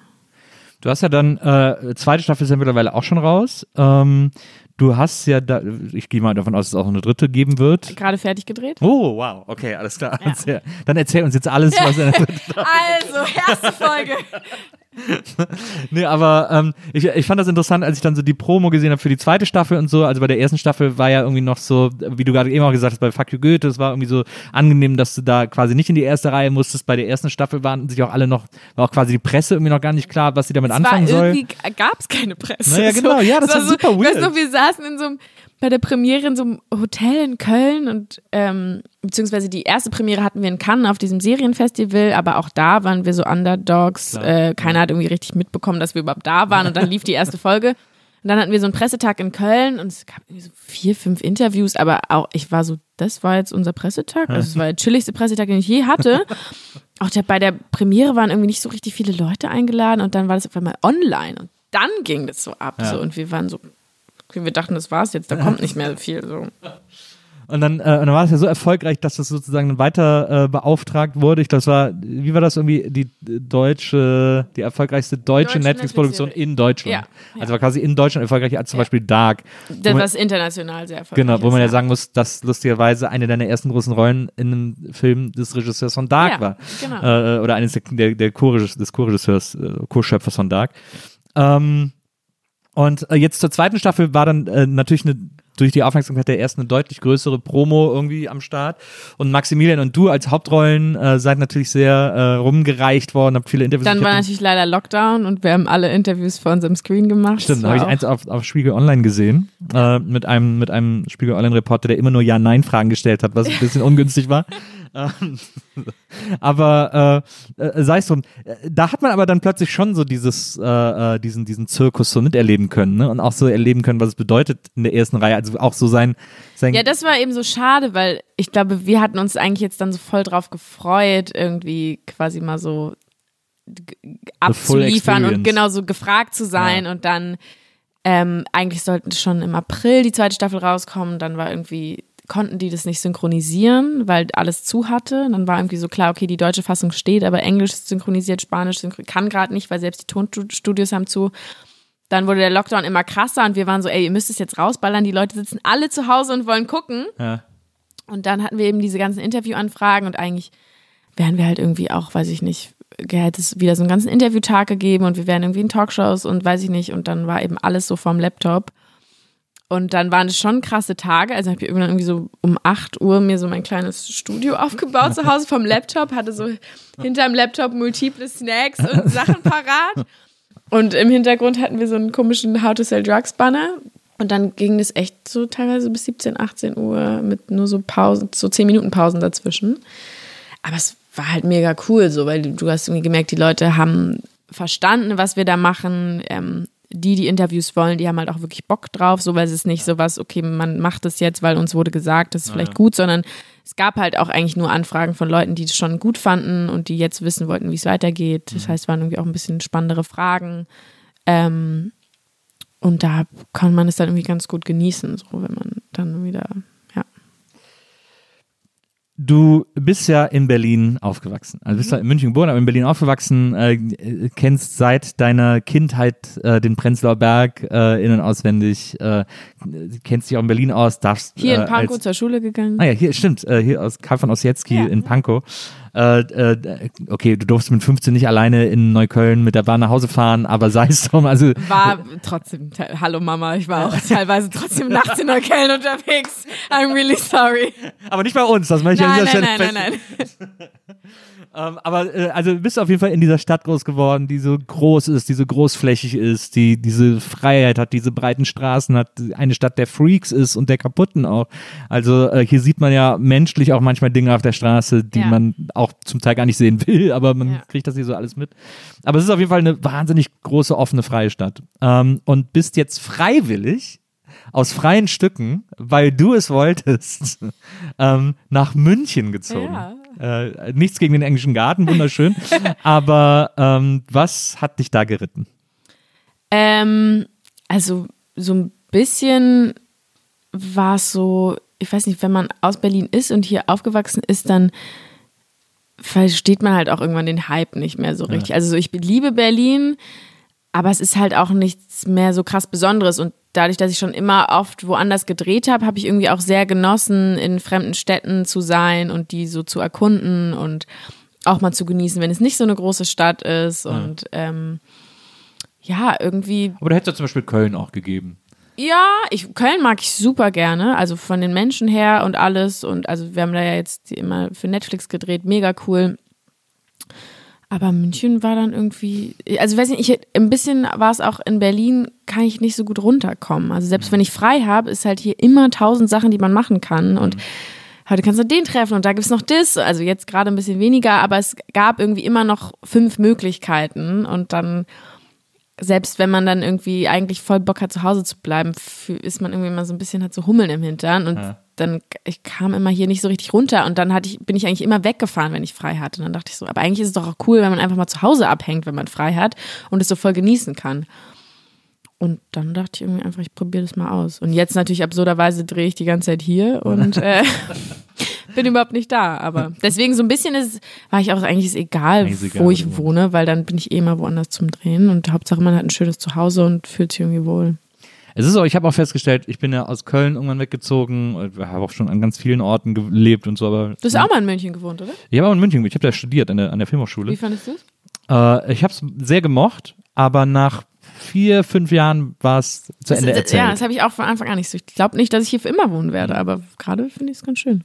Aber ich, was ich so schön finde äh, daran, und ich liebe Köln über alles, das ist für mich die, die tollste Stadt der Ja. Welt. Aber es, äh, ich habe überhaupt kein Interesse mehr daran, dahin zu ziehen, Mhm. ähm, weil ich das mittlerweile total liebe, in meine Herzens- und Lieblingsstadt als Gast zu kommen. Ja. Jedes Mal, wenn ich dahin Das habe ich gerade so ein bisschen mit Berlin. Ich liebe das hier zu sein, aber so in kleinen Dosen. Genau. So, und dann immer so irgendwie- sich auch richtig aussuchen Genau. zu können, wen man besucht ja, und und, halt was auch man irgendwie macht. alles und so. mitzunehmen. Also Genau. gerade irgendwie bin ich dann auch so, klar, jetzt gehst du da noch kurz hin, triffst den noch kurz, weil es ist dann halt irgendwie so kurz und man muss nicht irgendwie so, ich muss so ein bisschen aufpassen, sondern nee, einmal so die volle Dosis Genau. und dann kann man irgendwie auch sich wieder verkrümeln und ähm, muss eben nicht überall dabei sein. Äh, So. Du machst nur das, was du an deiner Stadt Ja. liebst. Das Ja. ist irgendwie so das. Geile daran. So, nicht, das äh, gibt nicht diese Zwischenphasen, wo, man, wo man sich irgendwie langweilt. Ähm, jetzt ist ja die Frage, äh, um mal so ein bisschen auch äh, die, äh, ähm, die, die Stellung deiner Eltern einzunehmen, die, für die du Psychologie und Soziologie angefangen hast zu studieren. Äh, was ist denn, nehmen wir mal an, du kommst in ein Alter, wo du ein Spielalter hast, für das du nicht mehr besetzt wirst. Ähm, was ist, hast du irgendeine Idee, was du machen könntest oder machen wollen würdest? Oder gibt es vielleicht sogar schon was, was du machst, was nicht Schauspielerei ist? Also auf jeden Fall was im Filmkosmos. So, ich Mhm. habe jetzt so die letzten Jahre gemerkt, umso mehr man da drin steckt, umso mehr merkt man, was es da noch für tausend coole Positions gibt. Ähm, also gerade eben so Drehbuchentwicklung, Writers Room, ähm, Produktion. Also ich habe auch jetzt viele Freunde, die irgendwie Produktion studieren oder eben ihre eigenen kleinen Filmchen machen. Und wenn man eben dann auch schon öfter an so Sets mit war, dann checkt man das eben irgendwie so ganz gut. Und ja. das ist auf jeden Fall was, wo ich sage, es muss irgendwas in diesem Filmkosmos sein, weil ich den so liebe und der mich so fasziniert und ich so gerne ein Teil davon, also am liebsten würde ich immer, wenn ich nicht selber vor der Kamera stehe, halt irgendwie noch am Set mit rumwuseln und irgendwas machen, so, weil ich das einfach so diese Atmosphäre auch so liebe und wie alle, so man schafft zusammen was. Ja. Ähm, deswegen habe ich auch schon immer voll gern einfach nebenbei so Studentenfilme und so gemacht, weil man halt irgendwie immer so einen kleinen Mikrokosmos schafft für so ein paar Tage ja. und alle alles geben und komplett den Rest vergessen und man irgendwie immer halt so was Magisches schafft. So, ich finde es immer so, egal wie kurz oder lang der Film ist, du schaffst irgendwie sowas mega Cooles. Deswegen, egal wie oft ich noch irgendwo vor der Kamera bin, es wird auf jeden Fall noch was hinter der Kamera geben, was ich, was ich äh, mache. Und glaubst du, dass du das äh, ohne weiteres könntest? Also oder, oder blutet dir denn nicht vielleicht ein bisschen das Herz, wenn du dann nicht mehr vor der Kamera stehst? Ja, im Idealfall ist es natürlich ein Mix aus beiden. Ja, ja. Und ähm, wenn ich jetzt, weiß ich nicht, mitschreibe, dann würde ich natürlich auch immer mir eine Rolle mitschreiben. ähm, so, weil wer kann so, besser. So einen super exotischen Dialekt, den nur du kannst. Ja, nee, aber ich, ich habe halt jetzt schon öfters so gemerkt, ähm, wenn man irgendwie so in die Drehbuchentwicklung mit involviert wird oder auch so im Writers Room, dann ist es natürlich schon eigentlich eine sehr coole Perspektive, wenn man auch sagen kann, wie sich das dann anfühlt, also wie es dann tatsächlich ist in der Umsetzung. Ja.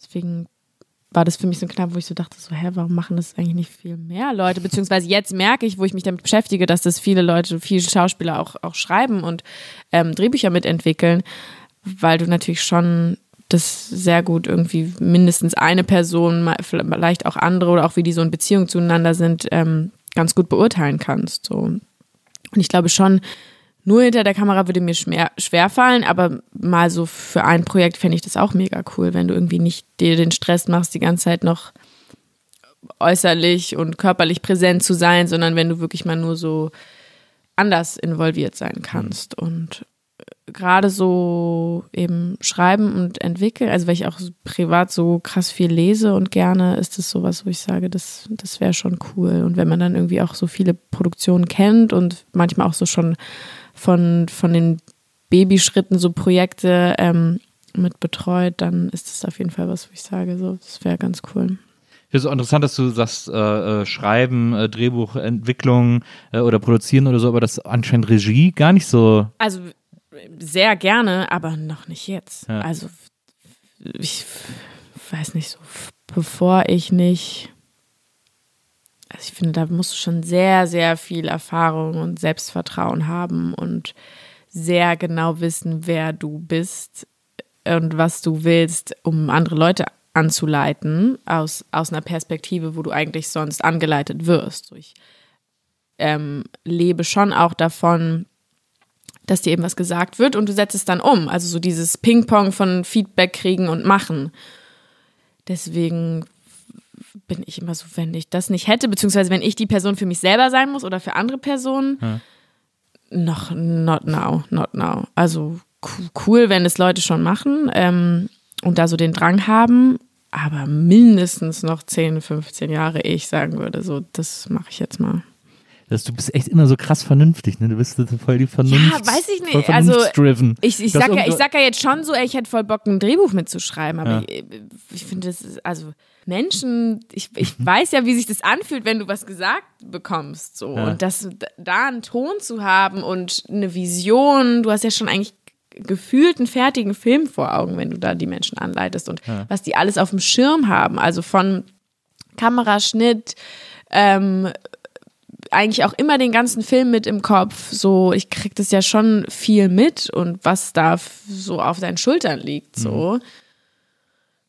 Brauche ich jetzt, glaube ich, erstmal. Also, vielleicht mal so ein, so ein drei Minuten oder so zum Ausprobieren, aber auch dann so, dass den erstmal niemand sehen muss. Und ich habe halt auch echt schon viele Filme mitbekommen, die voll in die Hose gegangen sind. Ja. Und das war dann oft, weil man einfach noch nicht so genau die Vision vor Augen hatte. Und dann kommen die am Ende nie raus, kriegt auch niemand mit, ist okay, aber. Ja Deswegen muss das nicht sofort sein. Du hast auch gesagt, du willst dir keine, du, äh, nach Möglichkeit guckst du dir am Set keine Szenen an. Ja, äh, nee, kann ich hast. gar nicht. Also auch so Muster, es gibt ja auch immer so beim, beim Bergfest irgendwie Muster zeigen oder so, da bist du, gehst du dann auch raus oder? Also bei unserer Serie habe ich das immer gemacht, weil es einfach so extrem lustig war, weil es halt einfach auch so viel Ja. schief gegangen ist und weil ich auch so gerne den anderen zugucke. Aber so meine Szene ist schon immer so.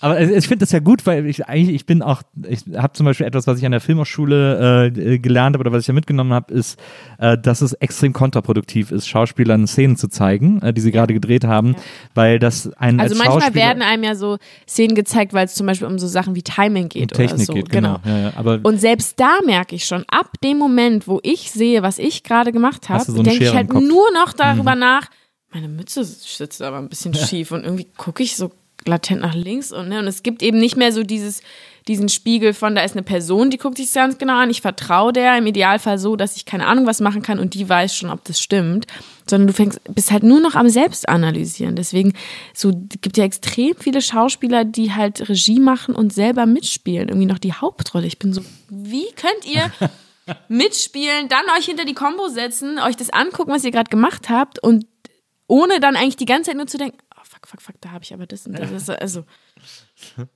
Jetzt nimmst du ein Stück von dieser Freiheit, weil man, Ja. weil man sich ja sozusagen, dass die, die Arbeit des Schauspiels ist ja ein Vertrauensverhältnis Genau. gegenüber dem Ja. Regisseur. Ja. Ich gebe mich in deine Hände, Ja. du machst es, Ja. du weißt, Und im. Idealfall ähm, ist halt irgendwie eine Szene im Kasten und du hast irgendwie so cooles Feedback bekommen, dass du, dass du denkst, ey, es hat sich gut angefühlt Mhm. und da wird was Cooles draus. So.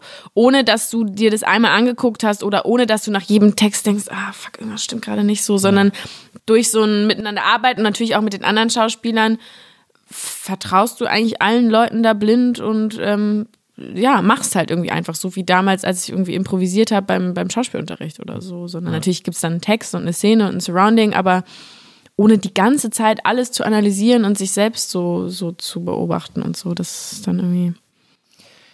Ein äh, bekannter Regisseur, äh, ich weiß gar nicht, ob der heute noch so bekannt ist, aber der war, in den 90ern war der eine Riesennummer oder war der äh, einer der coolsten Regisseure in Deutschland, hat mir mal erzählt, ähm, dass er äh, so, quasi so als Ritual sich an jedem Set verliebt und äh, auf jedem Set, auf dem er arbeitet, immer mit irgendwem eine Affäre hat.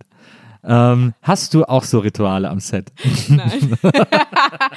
ähm, also verlieben im Sinne von, dass man so zur Family Weil das ist nämlich das, muss, das ich ist, glaube ich, für Leute, die das nie gemacht haben, so krass äh, nicht nachvollziehbar, wie extrem man Ja. zusammenwächst an Ja. so einem Set. In Ja. sehr kurzer Zeit schon. Ja, ich habe das oft ähm, also mit jemandem von der Maske oder vom Kostüm, weil die einen einfach ähm, sehr früh morgens schon sehen und als letztes abends, dass man, dass sich da so Freundschaften bilden oder so Connections, ähm, die einfach sehr schnell sehr, sehr eng werden, weil man sich halt wirklich in den besten Momenten und in den schlimmsten Momenten erlebt und irgendwie sehr schnell sehr vertraut wird. Also allein schon, wenn halt da irgendwie jemand dich verkabeln muss und irgendwie dauernd an dir rumfummelt und ne, und dann irgendwie hast du mal irgendwie schlecht geschlafen oder es ist noch sehr früh und dann kotzt man sich so beieinander aus und da entstehen halt irgendwie Situationen, die man sonst nicht so schnell hätte, wenn man sich irgendwie irgendwo kennenlernt.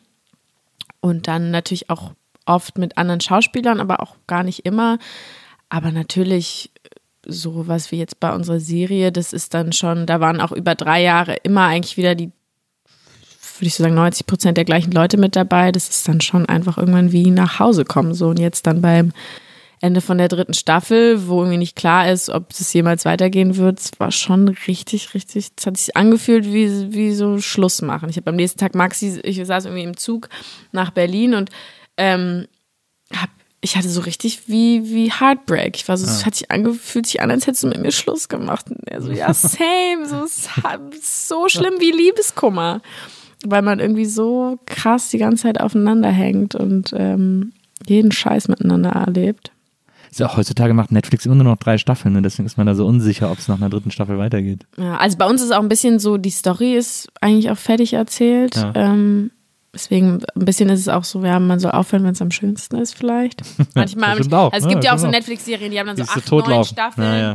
Und Dann haben die eigentlich gar nichts mehr zu erzählen. Genau, und das eigentlich ist man ab der dritten so, pff, hätte ich mir jetzt sparen können. Hm, aber natürlich würde man am liebsten für immer weitermachen. So. Das ist auch das Einzige, warum ich Bock hätte auf irgendwie sowas wie Modern Family oder so, wo es Ja. halt dann wirklich einfach die mitspielen, seit sie klein sind, weil man halt immer wieder weiß, okay, man sieht sich wieder. Das, äh, ich finde das ganz interessant, wenn man dich googelt, gibt es irgendwie gerade eine DPA-Mail, weil der DPA ein Interview gegeben hast und die haben das einfach an alle äh, äh, Outlets weitergegeben, deswegen äh, äh, hat jeder die gleiche Überschrift. Ähm, das ist ja immer so bei solchen, äh, bei solchen Geschichten. Aber ähm, äh, du hast gesagt, dass es äh, gerade jetzt extrem strange ist zu drehen, äh, weil äh, durch die Corona-Gedöns und so alle am Set so Masken aufhaben müssen. Und zwar alle, die nicht spielen. Also äh, das gesamte Team, die hinter der Kamera sind, also die, die du die ganze Zeit anguckst äh, als Schauspielerin, stehen alle mit Masken vor dir. Und da hast du irgendwie erzählt, äh, dass das extrem strange sei, so zu arbeiten. Ja, ähm, also natürlich gewöhnt man sich auch auf eine gewisse Art und Weise dran, aber es ist halt wirklich so, dass dir irgendwann auffällt, krass, manche von den Leuten habe ich einfach noch nie ohne Maske gesehen.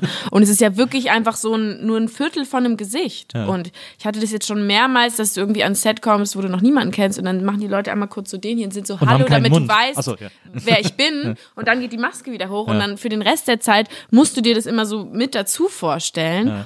Aber eigentlich ist es was komplett anderes irgendwie. Und du bist ja dann eben schon, verbringst sehr viel Zeit miteinander. Und eigentlich ergeben sich eben so Momente, wo man irgendwie alle mal warten und rumhängen. Und dann erfährt man irgendwie, dass der Tonmann privat auch, weiß ich nicht, Koch ist oder ne. Also es Ja. entstehen einfach Situationen und man ist immer wieder so geflasht von den Leuten, was die sonst so machen. Ja. Und das passiert halt jetzt nicht mehr so richtig.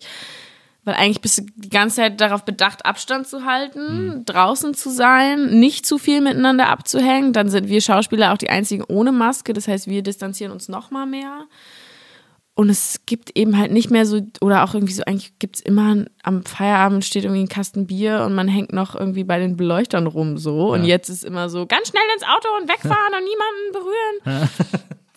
Und das macht halt, killt halt schon irgendwie so ein bisschen so dieses familiäre Umfeld. Ähm, und gerade wenn man dann irgendwie so was Frisches anfängt, dann hat man halt nicht so schnell dieses Family-Gefühl, sondern ist so alles so vorsichtig beschnuppern und entweder man kennt dann eben schon Leute, da ist man dann so, ach, hm, Ja.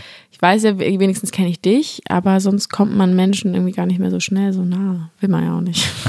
das ist Ja, aber das ist, das ist so krass, weil die äh, Filmproduktionen jetzt gerade so eine Ultra-Verantwortung haben, weil wenn einer am Set positiv getestet wird, liegt der ganze Dreh brach. Ja, und, es so ein versichert Drehtag kostet eben halt. keiner mehr Produktion. Also das ist, die sind halt dann wirklich, ich glaube, so ein, die sagen alle so, einen Tag können die sich leisten und ab dem zweiten Tag ist es eigentlich, sind es so krasse Summen, das kann man sich gar nicht vorstellen. Man denkt, man, ist so, ja, aber ich habe das auch neulich versucht, jemandem zu erklären, die waren so, ja, aber die Orte habt ihr doch und das Equipment ist auch ausgeliehen und ne, aber es ist so, nee, also das sind so viel Geld an einem Tag.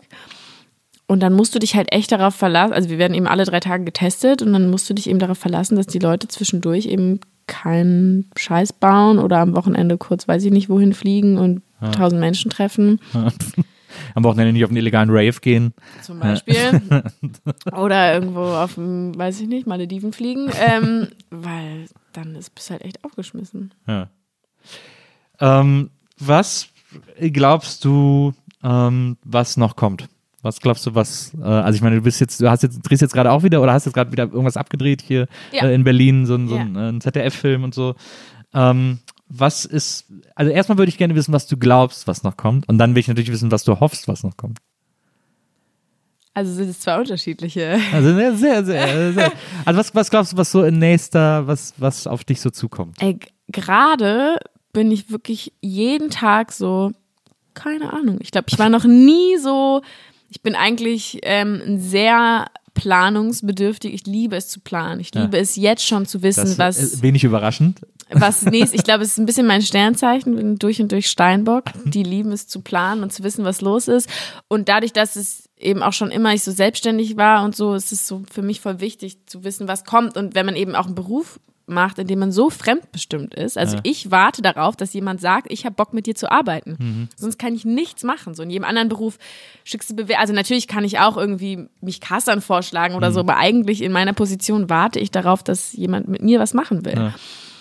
Und dadurch ist man so fremdbestimmt und lebt irgendwie so davon, dass man wenigstens sich so ein bisschen was bauen kann, wo man weiß, das ist fix. Und jetzt ist ja natürlich gerade noch mal gar nichts fix, weil irgendwie eh alles abgesagt wird. Ja. Das heißt, ich bin wirklich, glaube ich, zum ersten Mal so in meinem Leben, dass ich keine Ahnung habe, was nächstes Jahr stattfindet und was nicht. Also wirklich keine Ahnung, keine Ja. Ahnung. Und sonst war es wenigstens immer so, dass ich im Januar wird eh nichts gedreht, dann fahre ich da weg. Jetzt kann man nicht mal wegfahren. Deswegen, ich habe keine Ahnung, was ich glaube, was kommt. Deswegen ist so, ich, weiß ich nicht, weiß, Ja. ich, weiß ich nicht. Was ich hoffe, was kommt, ähm, sind auf jeden Fall coole Projekte, coole Rollen, in die ich mich selber mit einbringen kann, dass mir weiterhin irgendwie so viel zugetraut wird ähm, und dass man irgendwie gesehen und wahrgenommen wird auf die Art und Weise, wie man irgendwie selber gerade das Gefühl hat, dass es ist und dass man, dass ich überhaupt irgendwie einfach arbeiten kann. Ja. Aber gibt es irgend so ein Wunschprojekt, irgendwas, wo du sagen würdest, boah, da wäre ich wahnsinnig gerne dabei? Ja, ich bin ein bisschen abergläubisch, wenn sowas ausspricht, Ah, dass okay, dann nicht mehr stattfindet. Dann, dann sprechen wir es nicht aus. Aber ähm, Gab es schon mal was, was du nicht bekommen hast, was du irgendwie machen wolltest? ja, einmal. Also einmal so, dass es oft habe ich mich geärgert, habe aber im Nachhinein den Film gesehen und habe gedacht, ey, alles genauso. ja, sehr gut. Und einmal hatte ich das, dass ich wirklich so, mm, das wäre schon cool gewesen. Ähm, aber meistens fügt sich alles so irgendwie, wie es sollte und man ärgert sich kurz, aber es, dadurch kommt dann in dem Zeitraum genau was anderes, was man sonst nicht hätte machen können. Ähm, deswegen irgendwie bisher ist es immer ganz gut gegangen. aber gerade kann man sich ja irgendwie auf nichts mehr verlassen. Ähm, ich würde hoffen, dass, dass so ein Projekt kommt, wo ich irgendwie von Anfang an mit am Start sein kann. Also von, von der Feder quasi an, bis es geschrieben wird, bis in die Umsetzung. Ja. Grüße gehen raus ans Ja. Universum. Ja, sehr gut. Du weißt, was gemeint ist. Ähm, Lena, äh, vielen, vielen Dank für dieses, äh, für dieses Gespräch, dass du mir so Rede und Antwort gesche- gestanden hast. Ich hoffe, dass du wiederkommst, wenn du so zwei, drei Uni-Filme gedreht hast. ja, Dann können wir da, können wir da wieder ansetzen äh, und weiter darüber reden. Also, du bist jederzeit herzlich willkommen. Ich freue mich, wenn du wiederkommst. Ja, vielen Dank. Ähm, und ich wünsche dir ganz viel Erfolg. Wir freuen uns jetzt alle auf die, äh, auf die dritte Staffel, ähm, How to Sell Drugs. Und, äh, und auf alles, was du, äh, was du noch machst. Ganz, ganz viel Erfolg. vielen, vielen Dank. Danke fürs Dasein und äh, euch, liebe Zuhörerinnen und Zuhörer, vielen Dank fürs Zuhören. Ähm, wir hören uns das nächste Mal wieder hier bei der Nils Burkeberg Erfahrung und bis dahin macht's gut. Tschüss.